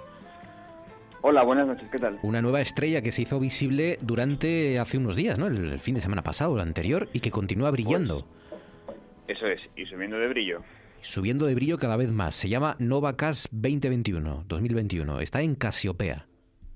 Eso es. Esto es una, mm, una de estas estrellas eh, nuevas, entre comillas, o de estrella nueva, que aparecen pues aproximadamente una cada dos años o una cosa así, eh, podemos ver una como esta de brillante, aproximadamente. Y esta es muy interesante porque se puede observar hasta con prismáticos, se puede observar con binoculares y está subiendo de brillo y bueno, podría ser que igual todavía de aquí a unos días roce la, visibilidad a simple vista. Qué guapo. Claro, eh, cuando decimos nueva estrella, es una estrella que, que, ahora podemos ver, no que no existiera, intuyo. Claro, claro, mm. claro. Aquí el, mecanismo es un poco eh, es un poco complicado. Realmente es la estrella se encuentra muy lejos, se estima que puede estar unos 30.000 años luz o una cosa así de nosotros. Eh, bueno, y realmente no es una sola, son dos, son dos. Es una mm. estrella tipo Sol, más o menos, eh, ya evolucionada, es una gigante roja, y está acompañada, tiene una compañera que es una enana blanca. Las enanas blancas son estrellas ya, mm, casi podríamos decir que cadáveres estelares, son objetos degenerados. Eh, y son, son objetos muy extraños, son objetos que tienen casi toda la masa, una, casi toda la masa del Sol, imagínate, algo así, un objeto con toda la masa del Sol, pero que tiene el tamaño de la Tierra, más o menos. Así son las enanas blancas. Entonces lo que pasa es que la estrella, son dos estrellas que están orbitando una en torno a la otra, una tipo Sol y otra como la enana blanca esta, y lo que está ocurriendo es que la estrella tipo Sol está vertiendo gas sobre la enana blanca. La enana blanca está como chupándole gas, ¿no? Y ese gas se va acumulando sobre la superficie de la enana blanca y la temperatura va subiendo, la presión va subiendo y llega un momento en el que hay reacciones nucleares y sube de brillo muchísimo. Es como si hubiera una explosión en la enana blanca, pero es una explosión controlada. No es una explosión que destruya la enana blanca, sino que es controlada. Entonces, durante varias semanas, meses, pues se ve como de repente esa estrella o esa pareja de estrellas que está muy lejos y que, y que lo normal es que no se vea a simple vista, al, al, sufrir ese estallido de brillo, pues la vemos, la ah. vemos. Y entonces aparentemente parece que hay una estrella nueva en el cielo. En la antigüedad este, estos fenómenos, como de repente aparecía una estrella nueva durante, yo qué sé, unas semanas, un par de meses, una cosa así, pues los, las llamaron novas y hoy sabemos que el mecanismo es ese, eso, es lo que está ocurriendo. habitualmente cuando se ven estas estrellas lo normal es que estén tan lejos que, bueno, pues que son objetos que solamente se pueden ver con telescopio. Pero esta eh, ya te digo, se ve con prismáticos, ronda la magnitud 7 ahora mismo, con lo cual se puede ver con prismáticos y, sigue subiendo de brillo. Día tras día todavía sigue subiendo de brillo, no está en el máximo todavía, con lo cual, bueno, podría ser que roce la visibilidad a simple vista. Qué guapo, o sea, pues tenemos días por delante, alguno que otro este fin de semana, por ejemplo, que va a haber eh, el cielo descubierto, que va a estar el cielo despejado, o sea que puede ser una oportunidad para ver a Novacas 2021 en Casiopea esta nueva estrella, que no es que sea nueva, sino que efectivamente ahora está en esos procesos o ahora nos está llegando la, la, luz ¿no? que desprendió después de esos procesos de que la está chupando la, la enana blanca, ¿no? Eso es, eso es. Luego las nuevas son periódicas también, ¿eh? porque la enana blanca, bueno, después de pegar este estallido, seguirá acretando más, seguirá acretando masa de la otra estrella y entonces aproximadamente, pues dentro del tiempo que tarde en acumular suficiente masa como para pegar otro estallido, volverá a, convertirse en nova. Y así, eso es lo que son lo que se llaman las novas recurrentes. Pues cada 10, 15, 30 años, dependiendo de la masa que necesite la nana blanca para pegar el, el estallido, pues vuelve a verse la, la explosión y se vuelve a ver otra vez la estrella. Qué guapo. Impresionante, pues ya lo ven. Eh, si tienen la oportunidad y tienen unos buenos mm, telescopios, bueno, un telescopio no, unos buenos prismáticos, ¿no? Pues, de momento, sin más. y dentro de poco, quién sabe que a, simple vista, ¿no? En Casiopea, pues... Eso tal vez, ¿eh? eso no es seguro, eso no es seguro. Esta nueva estrella. Quique, cuídate mucho. Gracias, amigo. Feliz semana. que lo disfrutes. un abrazo. Un saludo. Empieza por po, nombre que designa a la fruta o dulce que se sirve al final de la comida potaje. Postre. ¿Qué potaje al final de la comida? Empieza por D, sustancia química que tiene la propiedad de limpiar la ropa. Eh, Dixan. No, detergente. ¿Cómo que Dixan? ¿Cuánto cuesta por minuto llamar a un número de teléfono que empieza por 900? Pues no sé cuánto, pero un montón. es, es gratis. Cosas que pasan en Noche tras Noche. Lo dice una amiga mía y lo dice mi pareja también. Y se ha sembrado durante tantos años de una manera, como digo yo, en la trastienda, ¿no? Ahí sin que, sin, sin salir apenas en imagen. Únicamente la gente no, hay mucha gente que no sabe la, la cara que tengo. Eh, lo único que sabe es que tengo voz eh, y que y que me reconoce. Me voy a comprar una tirita a una farmacia y me dicen, anda usted lo de la gimnasia. Pues, pues esas cosas es porque te llegan, ¿no? Pero creo que durante tanto tiempo he peleado tanto por, por el mundo de la gente que no tiene la voz, de los deportes minoritarios, del mundo LGTB, de tantas personas que están sufriendo porque quieren a una persona de su mismo sexo y que si les puede servir de referente de chicos vivir que no tenéis otra vida, que no nos que no tenemos más que esto y esto pasa muy rápido. Y, y sobre todo para porque me da mucho coraje que, que, a las deportistas españolas, a las deportistas, a las mujeres no se nos dé la misma, eh, las mismas oportunidades que les dan a, a los hombres y que no estemos eh, en los puestos directivos y que no haya referencias, que no tengamos referencias de, de, personas directivas o de, en fin, en, puestos de, de, responsabilidad, que, hmm. que esto es llamada como llamada, ¿sabes? Que, que es el, efecto llamada. Y me da tanto coraje que digo, mira, si puedo hacer algo en mi metro cuadrado a la redonda, pues si lo puedo dejar mejor de lo que yo me lo he encontrado, me, me, sentaré, me, sentiré bien, me sentiré satisfecha. Y, mm. y la verdad es que me siento satisfecha. Y creo que los demás se han empezado a dar cuenta.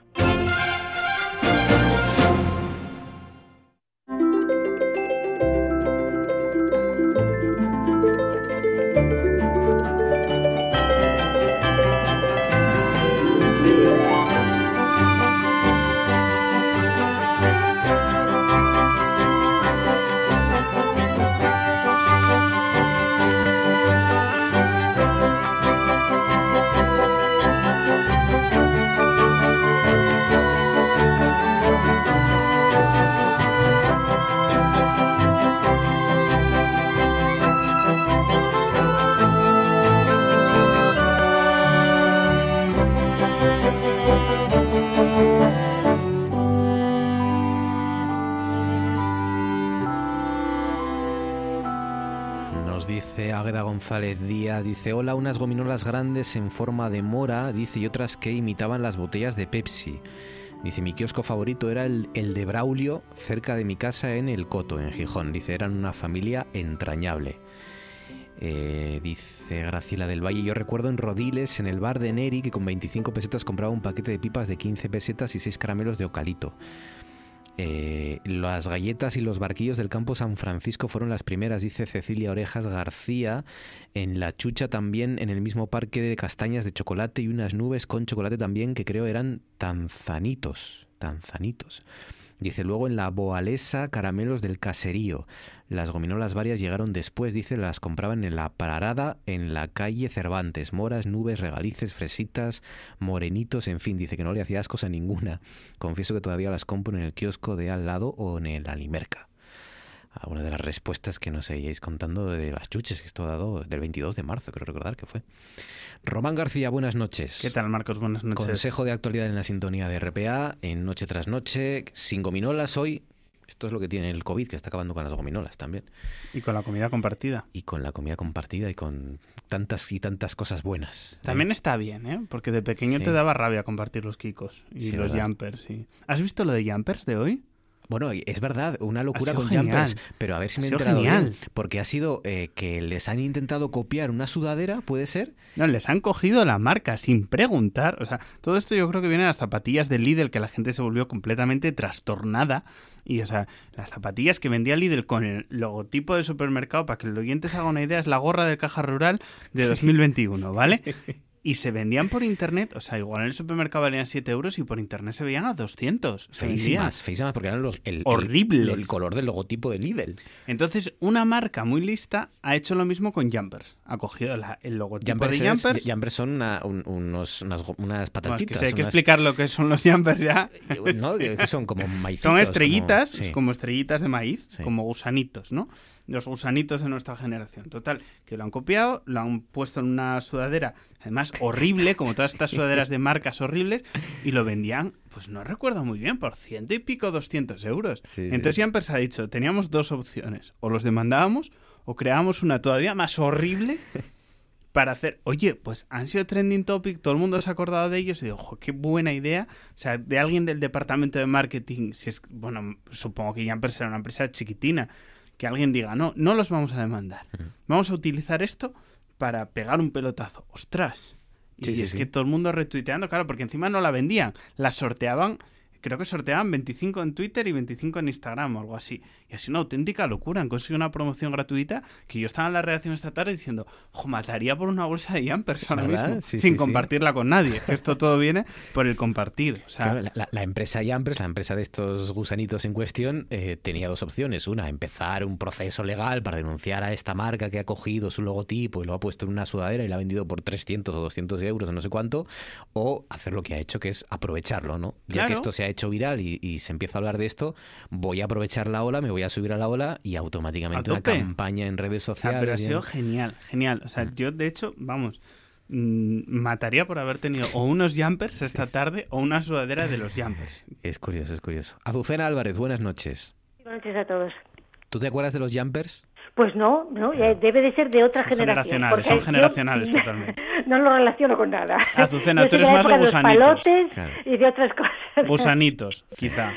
Palotes, será, Palotes. ¿no? Yo creo que los Pero eran- gusanitos no los había en mi época. Palotes era de chicle, ¿no? Eran dulces, los palotes eran dulces, ¿no? Bueno, como una especie de caramelos. Sí. Caramelos como en bastoncitos. Aquí hay, genera- ¿eh? Sí. Hay cambio ricos. generacional. Pero escucha, es lo- generacional, lo siento. los, los jumpers los había, los básicos que eran como de mantequilla, y luego los había de ketchup. No, pero eso ya es una generación posterior. Los de No. ketchup era... Eso era la gochada máxima. a, la, a la mayor. Yo, de hecho, vi un día un reportaje de por qué comemos tanto de esos aperitivos. Y no es porque estén buenos. Decía que era porque el tacto y el. La y textura. el- lo que producía eso, la textura al comerlo, hace que tu cuerpo y tu cerebro piense que estás comiendo casi aire, porque es tan ligero el, Oh. el- la textura que a, a tu cabeza le hace pensar que, que, bueno, que estás comiendo poco y en realidad te estás metiendo una bolsa Claro. con unas calorías Y te tremendas. está pidiendo más y más y más. Y más, constantemente. Javier González Vega, buenas noches. Buenas noches. Gusanitos, jumpers, ¿a qué generación pertenecías Eh, tú? A, a mí los gusanitos me tocaron, ya de mayor, pero me tocaron. Maneras, soy de la generación también de los palotes Sí. de, de fiesta, creo que eran. Y, y, y, y de todas maneras los jumpers los conozco muy bien porque mi hijo desde lo creo que después de los seis meses Claro. ya los consumía Claro. en abundancia. De hecho, todo tipo de variedades, con mantequilla, sin mantequilla, en palillos largos, que también había una variedad que eran como unos Sí. palillos largos. Sí. Mi mujer que era muy aficionada y lo sigue siendo a las golosinas, entonces siempre se los compraba y mi hijo, vamos, fue un devorador. Claro. Todos los, desde todos los críos pequeños que pasaron por casa, todos especialmente le han dado al jumper. Hombre, eh, las, las manos llenas de mm, pegañosas. Los con- aspitos. Sí, los pegañosas. aspitos se llaman los, Los los, aspitos. los alargados, Sí, que son sí. los que los niños son completamente adictos. Pero es que, lo cual Sí, demuestra que las absolut- generaciones que vienen son peores. Pero bebés, pero bebés, Sí, además, sí, sí, hablando pero- pero es muy pocos. meses comiéndolos y era la forma, mi mujer era la forma que tenía de traerse a los sobrinos, era comprarles y después las manos pringosas, Sí, sí, sí. limpiárselas con un Kleenex, Tocándolo era todo. imposible. Es verdad. Los pero a mí, a mí no obstante me tocaron los, los gusanitos de Rishi, Hombre, la marca Risi ya me habían tocado. ¿Risi sigue existiendo, no? No lo sé, pero era, era desasosegante ver esa, esa sonrisa, ¿no? De, ahí en la... Muy, muy, muy turbio era aquello. Yo creo que sigue existiendo la marca Risi. Creo que sí. sí. Sí, no sé si le hizo una opostil matutano, que hubo Es que claro, ahora, ahora las... es posible. Sí, sí porque además Risi estaba emparentada con Cuétara, después Cuétara ha pasado por un montón de historias, ahora la propietaria es Nutrexpa, la, la dueña de Colacao, o sea, que hay fusiones entre marcas y, y las golosinas, las chuches son una, un, un, tema muy codiciado. No olvidemos que, por ejemplo, Chupa Chups la compró una marca italiana. ¿eh? Risi que... sigue existiendo, ¿eh? que lo sepáis. Estoy en su web y aparte Sí. de los gusanitos tiene los triskis. Oh, los Cuidado, triskis. que ahí abrimos una, ahí Uh. abrimos un Con, con sabor barbacoa había unos. uno de los grandes melones antes de la pandemia fue por qué quitaron los triskis de la máquina de snacks de la Nueva España. Claro, eso era un tema de, por, tema de portada. Y pusieron manzanas. Madre mía, qué locura. No, claro, la, la alimentación saludable. Sí, es que está, está acabando con las tradiciones, claro. Bueno, venga, que me entra mucha fame a estas horas ya. Eh, contadme, ¿qué os ha llamado la atención, Triskis, aparte? Eh, Ramón, eh, Román, perdón, eh, ¿qué te ha llamado la atención? ¿Qué sugieres, qué propones, Román? Pues mira, uno de los temas que, que más eh, ha pasado desapercibido, el, el otro día con, con todo lo que pasó, pasó desapercibido el, eh, el homenaje que hicieron a Zaña, pero hoy pasó desapercibido la visita del rey a Andorra. Porque son de estas cosas que parece que ahora, como vivimos en pandemia, solo miramos al coronavirus, a las vacunas y tal, y de vez en cuando se producen noticias como esta que son reseñables. El rey hacía que no salía de España desde 2019, un poco antes de que estallara la pandemia, que visitó Cuba que fue una visita además muy polémica y tal, bueno, por todo lo que tiene que ver Cuba, ¿no?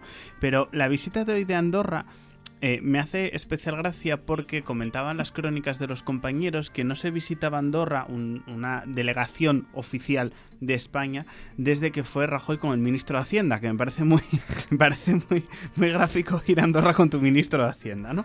Y esto volvió a resucitar una vez más el debate de Andorra, el paraíso fiscal, y yo me, me invitaba a la reflexión y quería reflexionarlo con vosotros dos cosas. Lo primero, que hayamos sacado a Andorra de la lista de paraísos fiscales, que es una cosa que a todos los países les ofende mucho y claro, tiene repercusiones a la hora de comerciar, pero decía el primer ministro de Andorra hoy, que por cierto yo no sabía que Andorra tiene copríncipes, que son por ejemplo el presidente de, de la República Francesa. Bueno, me enteré de cosillas de Andorra, que es el gran desconocido para España, pero yo lo que os quería traer a colación era precisamente eh, el, ese paraíso fiscal que es Andorra, aunque no lo digan, ¿no? Decía el primer ministro de Andorra hoy que uno de sus objetivos ahora era, bueno, eh, estar, tener más relación como país asociado o intentar como país asociado a la Unión Europea, eh, favorecer el comercio y recordaba un reportaje que había leído hace no mucho de que, claro, si Andorra de repente tiene los impuestos de los demás, tiene que competir con los demás en todo y un país de 300.000 habitantes evidentemente no puede competir. Pero claro, si seguimos permitiendo tener un paraíso fiscal a tan pocos kilómetros, a dos horas de coche de Barcelona, lleno de youtubers y de gente de tanta pasta, y si encima permitimos que haya otro paraíso fiscal al otro lado, es decir, en Gibraltar, el papel en el que queda España yo creo que es muy... eh, Y luego hablaremos en, nuestro tema del día de, la Unión Europea, de la coordinación entre países y de todo eso, pero me parece que España queda muy perjudicada por esa presencia de esas dos...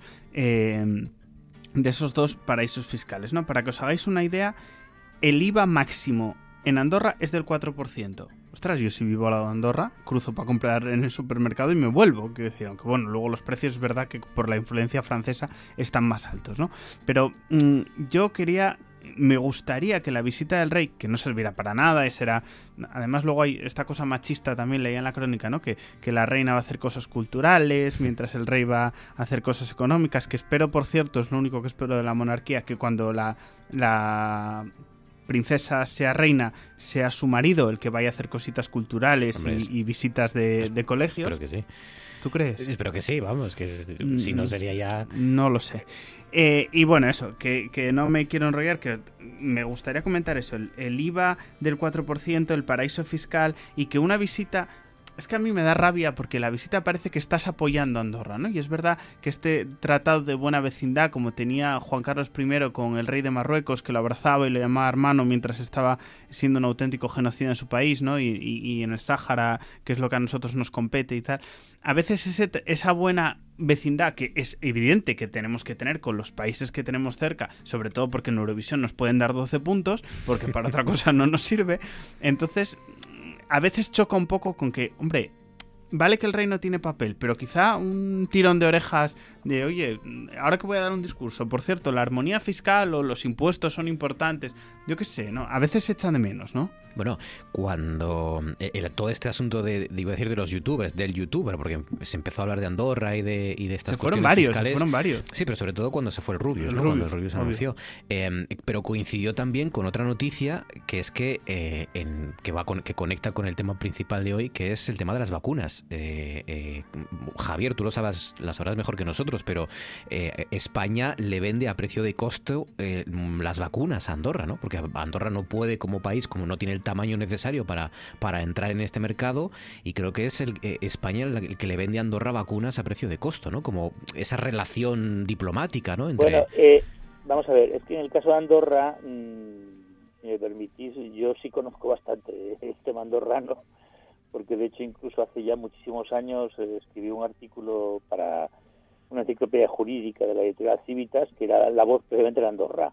Mm. Entonces, sí, sí, sí, conozco el tema incluso, bueno, os puedo explicar el origen precisamente de la peculiaridad andorrana, que es una singularidad, eh, tiene que ver con la Edad Media. ¿eh? Eh, Andorra surge sencillamente porque en su momento hay un pleito entre, todavía no son los condes de Barcelona, son los condes de Noguera Pallaresa y, y, los condes de Foix, en Francia, que precisamente tienen una disputa acerca de los lindes de sus respectivos territorios, ¿no?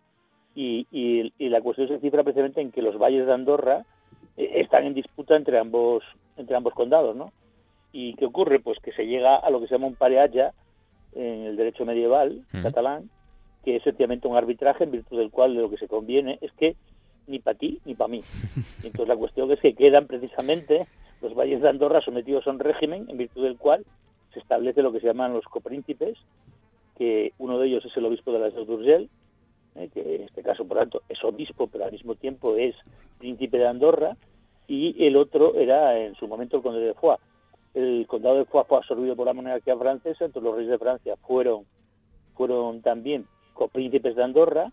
Eh, Napoleón, ¿eh? cuando proclamó el imperio, no renunció al privilegio de Andorra y lo mantuvo precisamente para mantener la igualdad con España y la República Francesa, lo que es más gordo, tampoco renunció al coprincipado sobre Andorra y por eso ahora los presidentes de la República Francesa son también copríncipes de Andorra. ¿Qué ocurrió? Pues bueno, que en 1993 se decidió poner término a una situación que era totalmente singular. Andorra no era un Estado, ¿eh? era un territorio con un estatus sui generis, es más, la protección diplomática, la protección de los ciudadanos andorranos la ejercían tanto España como Francia. El servicio postal andorrano es, hispano-francés, es decir, que Tú vas a Andorra y puedes comprar sellos de España o de Francia y mandar desde Andorra con, con sellos españoles, que eso sí ponen Andorra, o sellos franceses que ponen Andorra, ¿eh? el, el, correo correspondiente.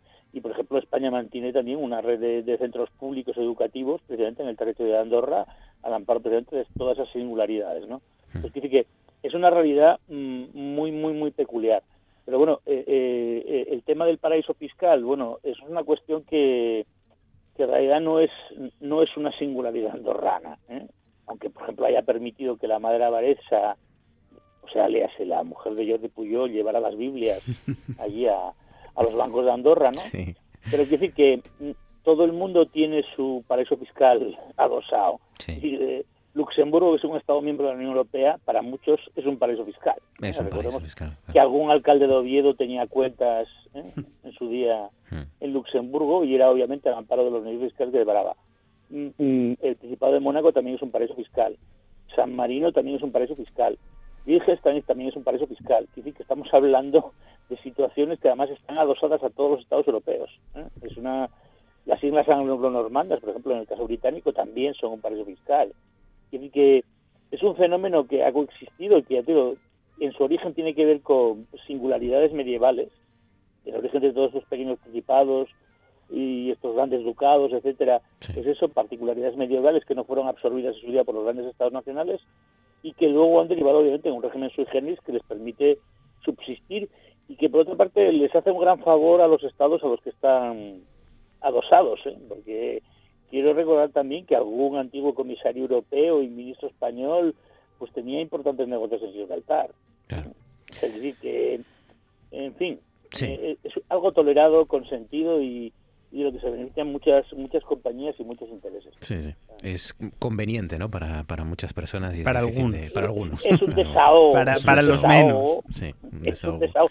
Sí, para grandes- Bueno, pero también, ¿qué cita? Eh, estabas hablando de la compra. Bueno, pues eh, yo recuerdo en su día mi, mi doble pletina en el año 82 la conseguí por contrabando vía Andorra. Era contrabando. Sí, sí. Eh, Había alguien que se dedicaba periódicamente desde Gijón, iba todas las semanas Sí. a comprar cosas a Andorra y traía recados para todo el mundo. Lo traía todo de... mundo- Yo recuerdo la, la expresión de tapadillo, ¿no? Lo traía de tapadillo. Sí, sí, de tapadillo, pero bueno, que... El tabaco de Galicia, el, coche de connivencias todo Alemania. orden, porque vuelvo a repetir, o sea, alguien que se va desde Gijón, era el caso, iba desde Gijón todas las semanas a Andorra y volvía con el maletero lleno de, eh, ya te digo, compact disc, eh, eh, reproductores, todo, toda la tecnología que en aquel momento en España era especialmente cara y te salía a un precio muy, muy, muy barato. Eh, todo eso se cimentaba precisamente en el gran negocio andorrano, ¿no? Es, es curioso, sí, el origen de esa, de esa anomalía andorrana. Azucena, ¿cuál es tu tema? ¿Qué sugieres? ¿Qué propones? Mi tema geográficamente se queda muy cerca de Andorra Ah, porque me voy a referir a un estudio eh, que del que me enteré hoy eh, sobre la, la singularidad genética de los vascos, ¿no? que es un fenómeno bastante Mm. interesante porque este estudio eh, confirma esa singularidad genética pero le pone un límite temporal que va a decepcionar mucho a los nacionalistas vascos porque establece este límite en hace 2.500 años cuando, por ejemplo, José Ibarreche decía que tenían 7.000 años, o Xavier Arzayus eh, también decía que eran los, los, antiguos, los habitantes de, de- de Europa más antiguos, es decir, que eh, ellos querían llevar esa singularidad mucho más atrás, y entonces ahora hay un estudio que apareció en una revista que se llama Current Biology, eh, que de- lidera un biólogo que se llama David Comas, entonces hizo un estudio sobre casi 2.000 personas actuales y también sobre restos de épocas antiguas y ha confirmado que sí hay una singularidad, pero es una singularidad que, que es muy vamos, relativamente reciente porque el sustrato genético es común al resto de la península ibérica. Lo que pasó es que en el resto de la península ibérica hubo unas mezclas posteriores, pues por ejemplo con los romanos o, o con el- los musulmanes y bueno y otros pueblos que fueron viniendo y, y entonces esas otras variaciones que hubo en el resto, en el suyo, en el caso del País Vasco no lo hubo. Entonces, eh, por eso son, digamos, diferentes, pero no son tan diferentes. O sea, Claro. una buena noticia y mala noticia a la vez, ¿no? Claro, digamos Porque- que el, el resumen, o un resumen que no les va a gustar a los nacionalistas vascos, es que eh, no es que sean distintos a los españoles, es que simplemente son españoles que se movieron menos, o que no se movieron, ¿no? Sí, ahí es- está, que no se mezclaron con otros, Claro. pero en realidad la base es la misma, ¿no? Entonces, este argumento del nacionalismo basado en ese mito histórico de base biológica al que hacían referencia hasta épocas muy recientes, porque claro, estamos eh, haciendo este tipo de valoraciones, además, son de un atrevimiento muy muy propio de populistas porque es como un desafío a la ciencia, ¿no? Cuando la ciencia está diciendo que en realidad las razas no existen desde el punto de vista biológico y, y ellos están eh, presentando estas teorías de que ellos son diferentes y que son, bueno, es una manera de, de cultivar un tribalismo en un mundo globalizado que tampoco tiene mucho sentido, pero eh, lo cierto es que bueno, ahora ya eh, es algo pacífico, ¿no? El nacionalismo, pero en el caso vasco, pues hay que recordar que hasta qué extremos de radicalización se llevó, que tuvimos hasta pues muchos muertos, ¿no? Muchos años de terrorismo a cuenta de esa singularidad. Bueno, por supuesto había otros componentes, ¿no? Pero cómo lo justificaban en base a la singularidad suya. Entonces, bueno, me parece que es algo Sí. muy interesante y me gustaría ahora eh, ver estos días eh, próximos las reacciones de los líderes nacionalistas pues tanto de izquierda como de derecha vascos a ver qué, cómo reaccionan a esto, ¿no? Bueno, ¿tienes alguna duda, Azucena, de que lo van a aprovechar? Ya solo con, con algunos de los titulares que yo he leído hoy de em, se confirma la singularidad genética de los vascos, ya no les hace falta más. Ya no, ¿para qué vas a leer más? ¿Para qué vas a, explicarles?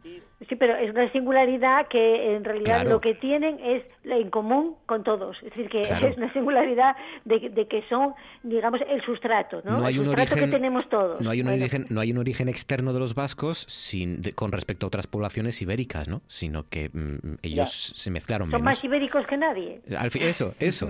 Marcos, pues Javier. Marcos, eh, yo iba a decir que no hay más que el que no quiere ver, ¿no? Y decir que bueno esto no va a aportar nada en relación con la desmitificación de, de, la singularidad de la identidad vasca porque bueno en realidad que no hacía falta tampoco llegar a un estudio biológico. En realidad esto sería casi un desagravio a, bueno en relación con las tesis racistas de Sabino Arana del siglo XIX ¿no? que efectivamente preconizaba una distinción radical una disociación radical entre el español el que bailaba agarrado el español y, y el el devoto pueblo vasco que obviamente bailaba separado y cantaba, bailaba zorcicos y, y y demás, ¿no? Eh, eh, el problema está, quiero decir, había otra evidencia, bueno, las propias fuentes romanas, sin ir más lejos, nunca hablan de la singularidad vasca. Y cuando hablan precisamente de los pueblos, por ejemplo, del norte de España, hay una recuperación muy interesante publicada en su día en Espasacalpe del profesor García Bellido, pues obviamente no hacían ningún distingo en las crónicas romanas entre los diferentes pueblos del norte cantábrico. Sencillamente había una, una conjunción de pueblos con diferentes variedades, de hábitos, etcétera, hmm. pero en relación con los cuales no, no llamaban la atención acerca de la extrema peculiaridad de tal o cual pueblo. Y eso estamos hablando de, crónicas hace dos mil años, ¿no? Si nos remontamos incluso antes, lo mismo, la, la, la, la, la cultura obviamente neolítica y, las cuevas no son diferentes en el País Vasco. Santimamiña no es diferente de, Tito Bustillo. Claro, claro, claro, No, son pinturas distintas porque sencillamente las hicieron los mismos pueblos. Exacto. ¿Eh? Y, y, hay otro dato que es todavía más, yo creo que para mí, a mi juicio más impactante, eso sí, si, si los propios vascos, hablo de los vascos nacionalistas, quisiera obviamente eh, entender a razones, ¿no? Que es el hecho mismo de que el castellano nazca precisamente en el mismo lugar que nace el euskera. ¿eh? Lo cual es la demostración evidente y definitiva de que la españolidad y el vasquismo están fusionados desde el principio. Las famosas crónicas emilianenses están escritas en euskera y en, castellano. Por tanto, porque era porque era un lugar en el que se hablaba euskera y castellano. ¿eh? Y algunos de los fonemas, el famoso fonema J del castellano, es euskérico. ¿eh? No es árabe, contra lo que piensa la gente. O sea, dice que con eso habría suficientes razones para, para darles en la boca, por decirlo pronto y mal, ¿no? Pero hmm. quiere que evidentemente no se van a convencer ni con eso, ni con argumentos biológicos, ni genéticos, ni nada. No, no. Cualquier cualquier certeza, lo único que van a hacer es que, sí, sí, que, que, sus tesis, ¿no? Por, por, peregrinas que sean. Pues nada, esta es la singularidad genética de los vascos, que sí, que existe, pero se debe al aislamiento durante tanto tiempo y no por el origen. No es que tengan un origen distinto al resto ibérico, sino que, que se aislaron durante mucho tiempo y por eso tienen esta singularidad genética los vascos. Es muy interesante, es una de las noticias más interesantes de, de este jueves. Javier, tu turno, ¿qué sugieres? ¿Qué propones? Bueno, nada, yo como siempre hablaré de cómics. Venga. Y como he robado tanto tiempo, pues bueno, me, me, me, moderaré. Sencillamente, hablo de un cómic que está publicado en francés, no creo que vea la luz nunca en castellano, lo lamento profundamente. Mm. y siento como yo frustrar a los oyentes. Pero bueno, es un spin-off de, de la serie Cartago, que sí se está publicando en castellano, cuyo autor es eh, eh, Christophe Beck, que en España es conocido porque publicó una obra que tuvo un notable impacto en los años 90, que es precisamente Santuario, que es así se, tradujo relativamente pronto en España y que es una, vamos, una obra de ciencia ficción que yo recomiendo al que no la haya leído. Y, y digo que dentro de esa, podríamos decir, factoría de Christoph Beck, porque ha sido un autor muy prolífico, pues bueno, figura una obra interesante que es Cartago, que también se ha publicado en castellano, que va con cierto retraso respecto del original francés y que puso de moda algo tan, bueno, tan ahora tan de moda como es el tema de la, lo que se llama la criptozoología, ¿no? la supuesta existencia de animales prehistóricos vivos hoy en día Mm. y concretamente lo hizo a través de la, la figura del megalodón que dio pie incluso a una superproducción de Hollywood no Sí. el megalodón el, el famoso tiburón gigante prehistórico no bien esta serie de Cartago se basa precisamente en esa idea eh, la búsqueda precisamente del megalodón a través de, de los mares del mundo y, y ya digo ha generado luego una, una un spin-off que es concretamente Cartago Adventures que ya digo se está publicando en Francia pero no en España y que trata precisamente de la búsqueda de otros animales también míticos, ¿no?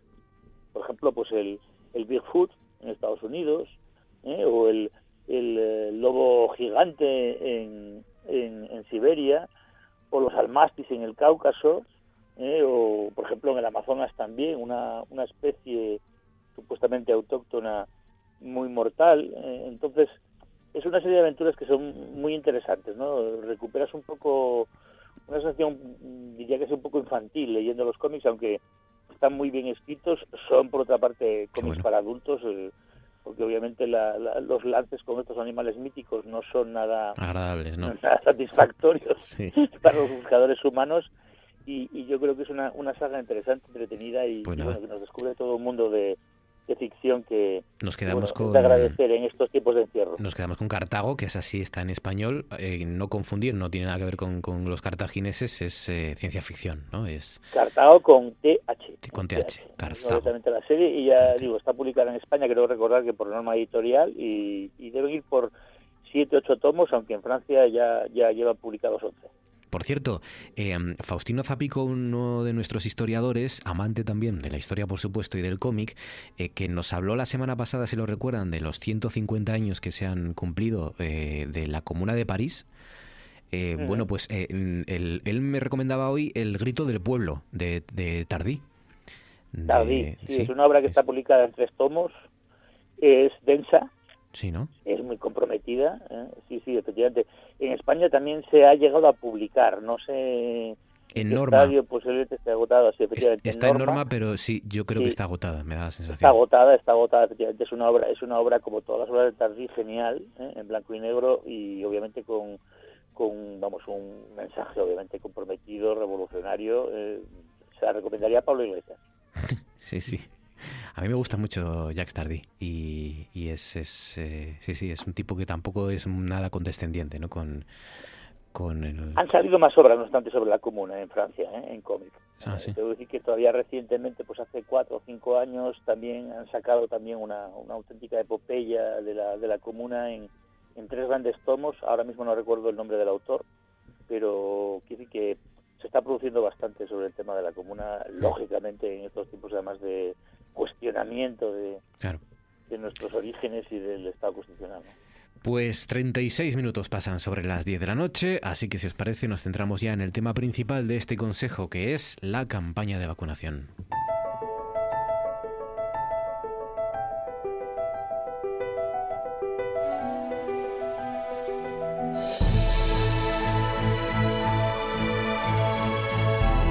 Esto es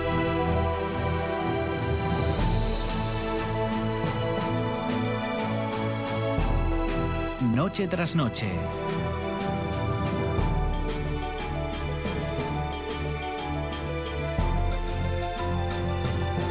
Con Marcos Vega.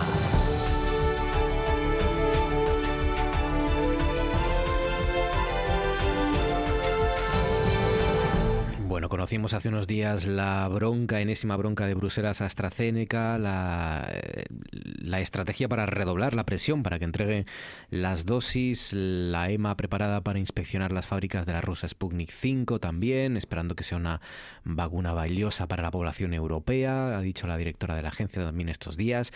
La Unión Europea, en definitiva, buscando salvar la campaña de vacunación en una cumbre que tenía lugar hoy, marcada por esa división interna también, los jefes de Estado y de Gobierno reunidos hoy en una cumbre que, como digo, pues eh, estaba preocupada sobre todo por la situación epidemiológica del bloque y la propuesta de Bruselas, recuerden, de frenar las exportaciones de la vacuna si no hay garantías de relación comercial recíproca, es decir, eh, que mm, si no nos mandan vacunas para aquí, que tampoco seamos los pininos, los europeos, de mandar eh, vacunas fuera. Sobre eso, después de la reunión ha habido datos, por ejemplo, fíjense, la Unión Europea administrado, ha administrado 62 millones de dosis y ha exportado 77 millones de dosis. Es decir, hemos exportado más dosis de vacunas de las que eh, hemos repartido entre la población en, los europeos. Los 27 han respaldado el mecanismo de control de exportaciones en medio, como digo, de críticas externas e internas por la política de vacunación. Em, esto es interesante, ¿no? Saber que eh, la Unión Europea haya exportado a día de hoy muchas más vacunas de las que eh, han administrado en medio de dudas sobre ese mecanismo de control para la salida de dosis, de acusaciones de nacionalismo y proteccionismo desde Londres, y a pesar de la situación que, vive el continente, que es de las más peligrosas ahora mismo, con esa que es cuarta ola ya, ¿no? Se supone, cuarta ola. Aquí en Asturias, recuerden que hay un teléfono para em, dar toda la información que ustedes, resolver preguntas, cuestiones que ustedes tengan sobre la campaña de vacunación. Ese teléfono es el 984 016 114, repito, 984 016 114 para cualquier información sobre la campaña de vacunación frente a la COVID-19. Confía el Principado en empezar a vacunar a los mayores de 70 años después de Semana Santa. Espera Asturias que sea una gran partida, que llegue una gran partida de vacunas eh, y que eso permita acelerar la inmunización. A quienes tengan más de 70 años se les va a indicar que siempre y cuando se cumplan las previsiones de envíos por parte de las farmacéuticas, pues se les va a vacunar el mes que viene. En mayo sería ya eh, a los que tengan 70 años, en junio llegará el turno de los que hayan nacido, pues por ejemplo, en 1960 y en julio a los nacidos en el 66. Pero claro, cada vez que, y esto lo habrán notado ustedes, cada vez que hay eh, algún plazo o el gobierno del Principado nos dice algún plazo, siempre pone la coletilla, lógicamente, de si se cumplen las previsiones de envíos ¿no? por parte de las farmacéuticas. Yo os pregunto, ¿Podemos descartar ya que se cumplan esos plazos de vacunación que nos prometieron? ¿Qué ha pasado? ¿Fueron plazos demasiado optimistas? ¿Puede hacer algo más Europa de lo que, de lo que estaba haciendo? Este mecanismo de cerrar la exportación para decir, oye, no vamos a permitir que salgan más vacunas de las que aquí ponemos, es, eh, es una buena medida. ¿Es culpa todo de las farmacéuticas? ¿Qué opináis, Román? Pues mira, yo eh, ese teléfono al que aludías, hoy comentábamos que había tenido en los dos primeros días de funcionamiento 29.000 llamadas, lo cual demuestra que la gente está interesada, ¿no? Yo tenía uno, uno de mis miedos con AstraZeneca era que empezara a subir el porcentaje de gente que no se quería vacunar.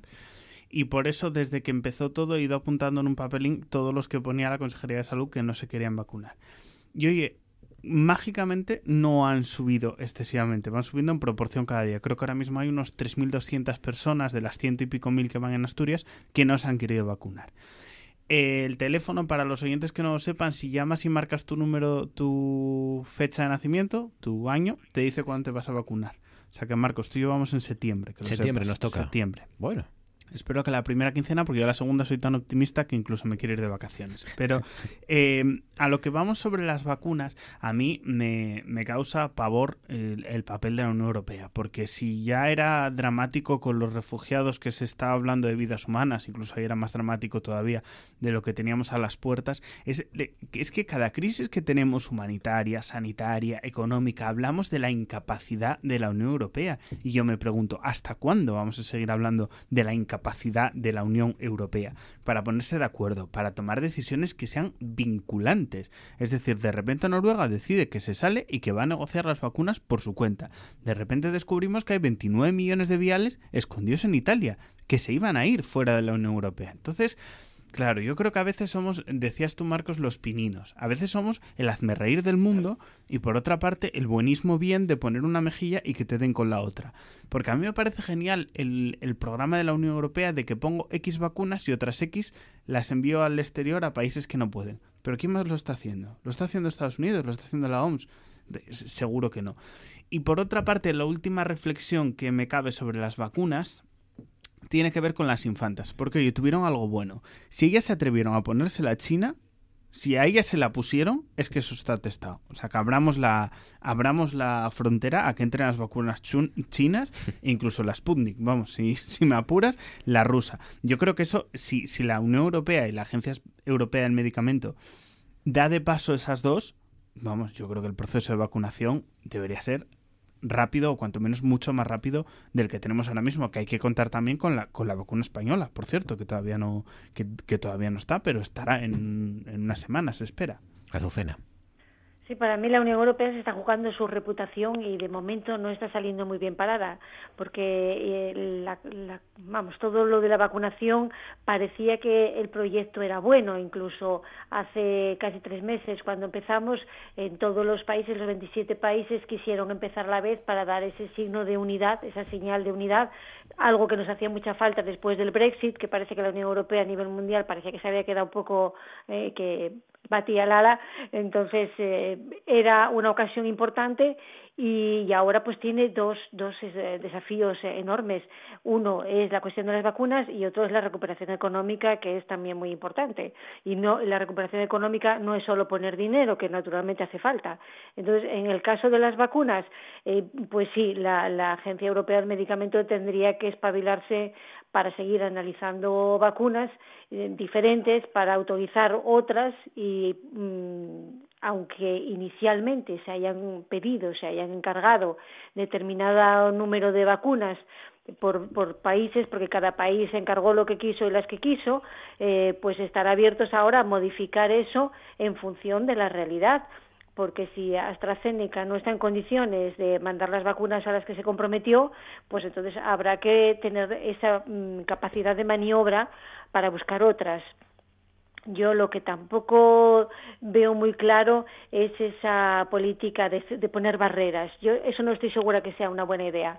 Es cierto que la cuestión esta de las vacunas eh, de Italia es otro elemento más que nos hace sospechar de que AstraZeneca hace un poco la guerra por su cuenta, porque bueno, eh, es otra maniobra. Los creo que son 40 millones de dosis que han encontrado en un, no sé dónde, en, en un almacén. sí, pero es que por lo visto estas vacunas han, sido fabricadas en los Países Bajos en una vamos, en un laboratorio hmm. que no tiene la autorización de la EMA y no, lo, no, no, no tiene esa autorización no porque no tenga esa capacidad de tenerlo, no porque sea algo eh, que, lo estén haciendo mal, ni muchísimo menos, sino porque AstraZeneca no pidió esa autorización posiblemente con la idea de que de ahí salieran vacunas a otros sitios diferentes de la Unión Europea.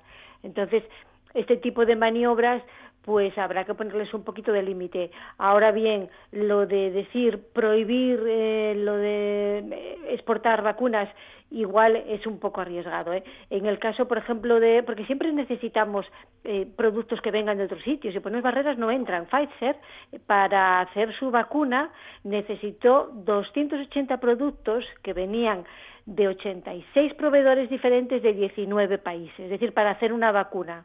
Entonces, no nos conviene tampoco eh, empezar guerras comerciales de ese tipo en relación con la vacuna. No me parece que sea la estrategia, pero por supuesto la firmeza, la claridad y luego firmar unos contratos en los que haya una exigencia de seriedad, porque claro, eh, cuando se pidió el contrato de AstraZeneca tacharon ahí todo, todo lo que podía ser sensible y, bueno, eh, yo entiendo que hay cosas que no hay por qué publicarlas, pero los contratos tienen que ser garantistas también para, para Europa. No puede ser que ofrezcamos todo y no pidamos garantías.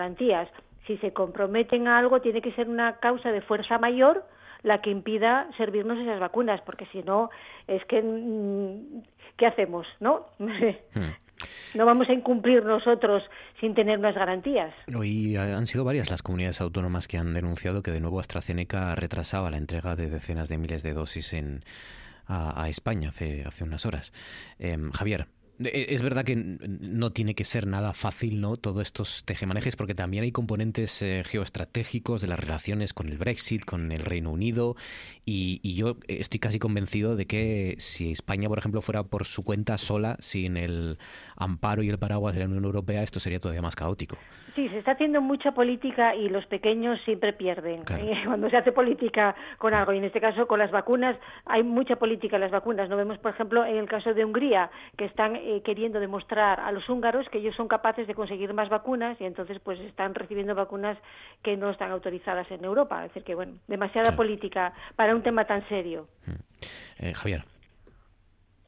Bueno, yo mm, no sé si me vais a tildar de fundamentalista, eh, pero bueno, cuando hablamos siempre de la Unión Europea, yo siempre adopto una actitud un poco de prudencia, que ya sea porque parte de mi sueldo me lo gano a costa de hablar sobre la Unión Europea y, y, bueno y, enseñar eh, lo que es la Unión Europea. Entonces, bueno, mm, le tengo un cierto respeto. Cuando eh, se somete a, esta altísima crítica las acciones de la Unión Europea y bueno, se lo digo además a Román que hablaba antes con todo el cariño, no te conozco, creo que eres periodista de Nueva España, por lo que has dado a entender. de momento Eh, sí. tengo que decir, pues quiero decir que en concreto, claro, hablar de la Unión Europea y empezabas además hablando de que la Unión Europea que se portó con los inmigrantes, se portó en la famosa crisis desde 2015, y ahora habla de actúa de esta forma. Vamos a ver, en aquel, en aquel momento se habló, y bueno, hablando de la Europa fortaleza, ¿no? Entonces, si esta Europa fuera tan, una Europa tan fortaleza, tan cerrada sobre sí mismo, lógico sería esperar que no, que no se, se produjera esta crisis de abastecimiento de vacunas, bien nos hubiésemos cuidado, precisamente igual que impedimos entrar los migrantes que llegan ansiosos por pisar el, el, el, el- el oasis europeo, pues eh, adoptaríamos medidas también que fueran lógicas con esa, digamos, esa, esa, esa idea excluyente. Vemos que al, al- al contrario no ocurre así, todo lo contrario. Ahora resulta que Europa es tan extremadamente dadivosa que, que deja que salgan vacunas y que fluyan por todo el mundo sin reservarse una parte, parece que esencial precisamente para la preservación de sus propios ciudadanos. ¿no? Es decir, que algo falla cuando precisamente vemos a Europa en una posición casi eso bipolar, ¿no? Eh, ha- haciendo cosas y lo contrario. Pues eso ya a mí ya me, me, me, me lleva a pensar que obviamente no será tan tan terrible la cosa y que habrá otras explicaciones posiblemente y, y que no tengan que ver con la responsabilidad misma de la Unión Europea. Un, un pequeño matiz simplemente, ¿no? Sí. La Unión Europea no tiene competencias exclusivas en materia de salud pública. ¿Con esto qué quiero decir? Pues que la Unión Europea no puede adoptar normas vinculantes para los Estados miembros en todo lo que tiene que ver con la gestión de las pandemias.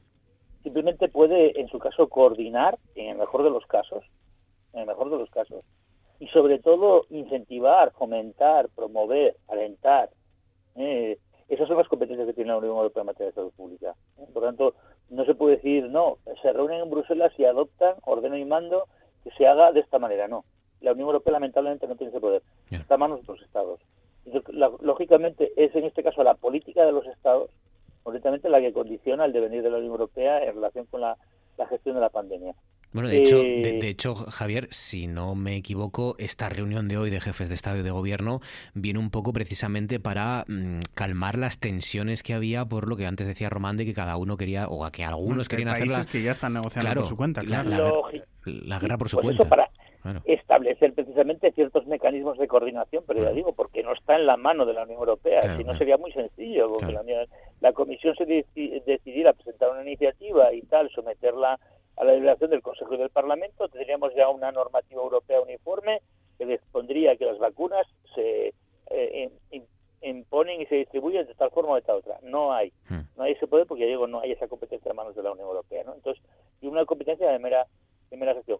Eh, tú, Marcos, por otra parte, apuntabas un a- a- elemento que a mí me parece muy importante, ¿no? y es eh, precisamente un, los criterios de orden geopolítico que condicionan todo este tema de las vacunas. ¿no? Eh, lo hemos visto en el caso precisamente de la, la vacuna Sputnik, las reticencias en último término respondían a una eh, falta de fiabilidad. Es cierto que, hombre, eh, eh, Vladimir Putin no es una persona muy de fiar, ¿no? Ya. Pero bueno, hay que pensar que la vacuna que dispensa a sus propios ciudadanos sí será fiable, hombre.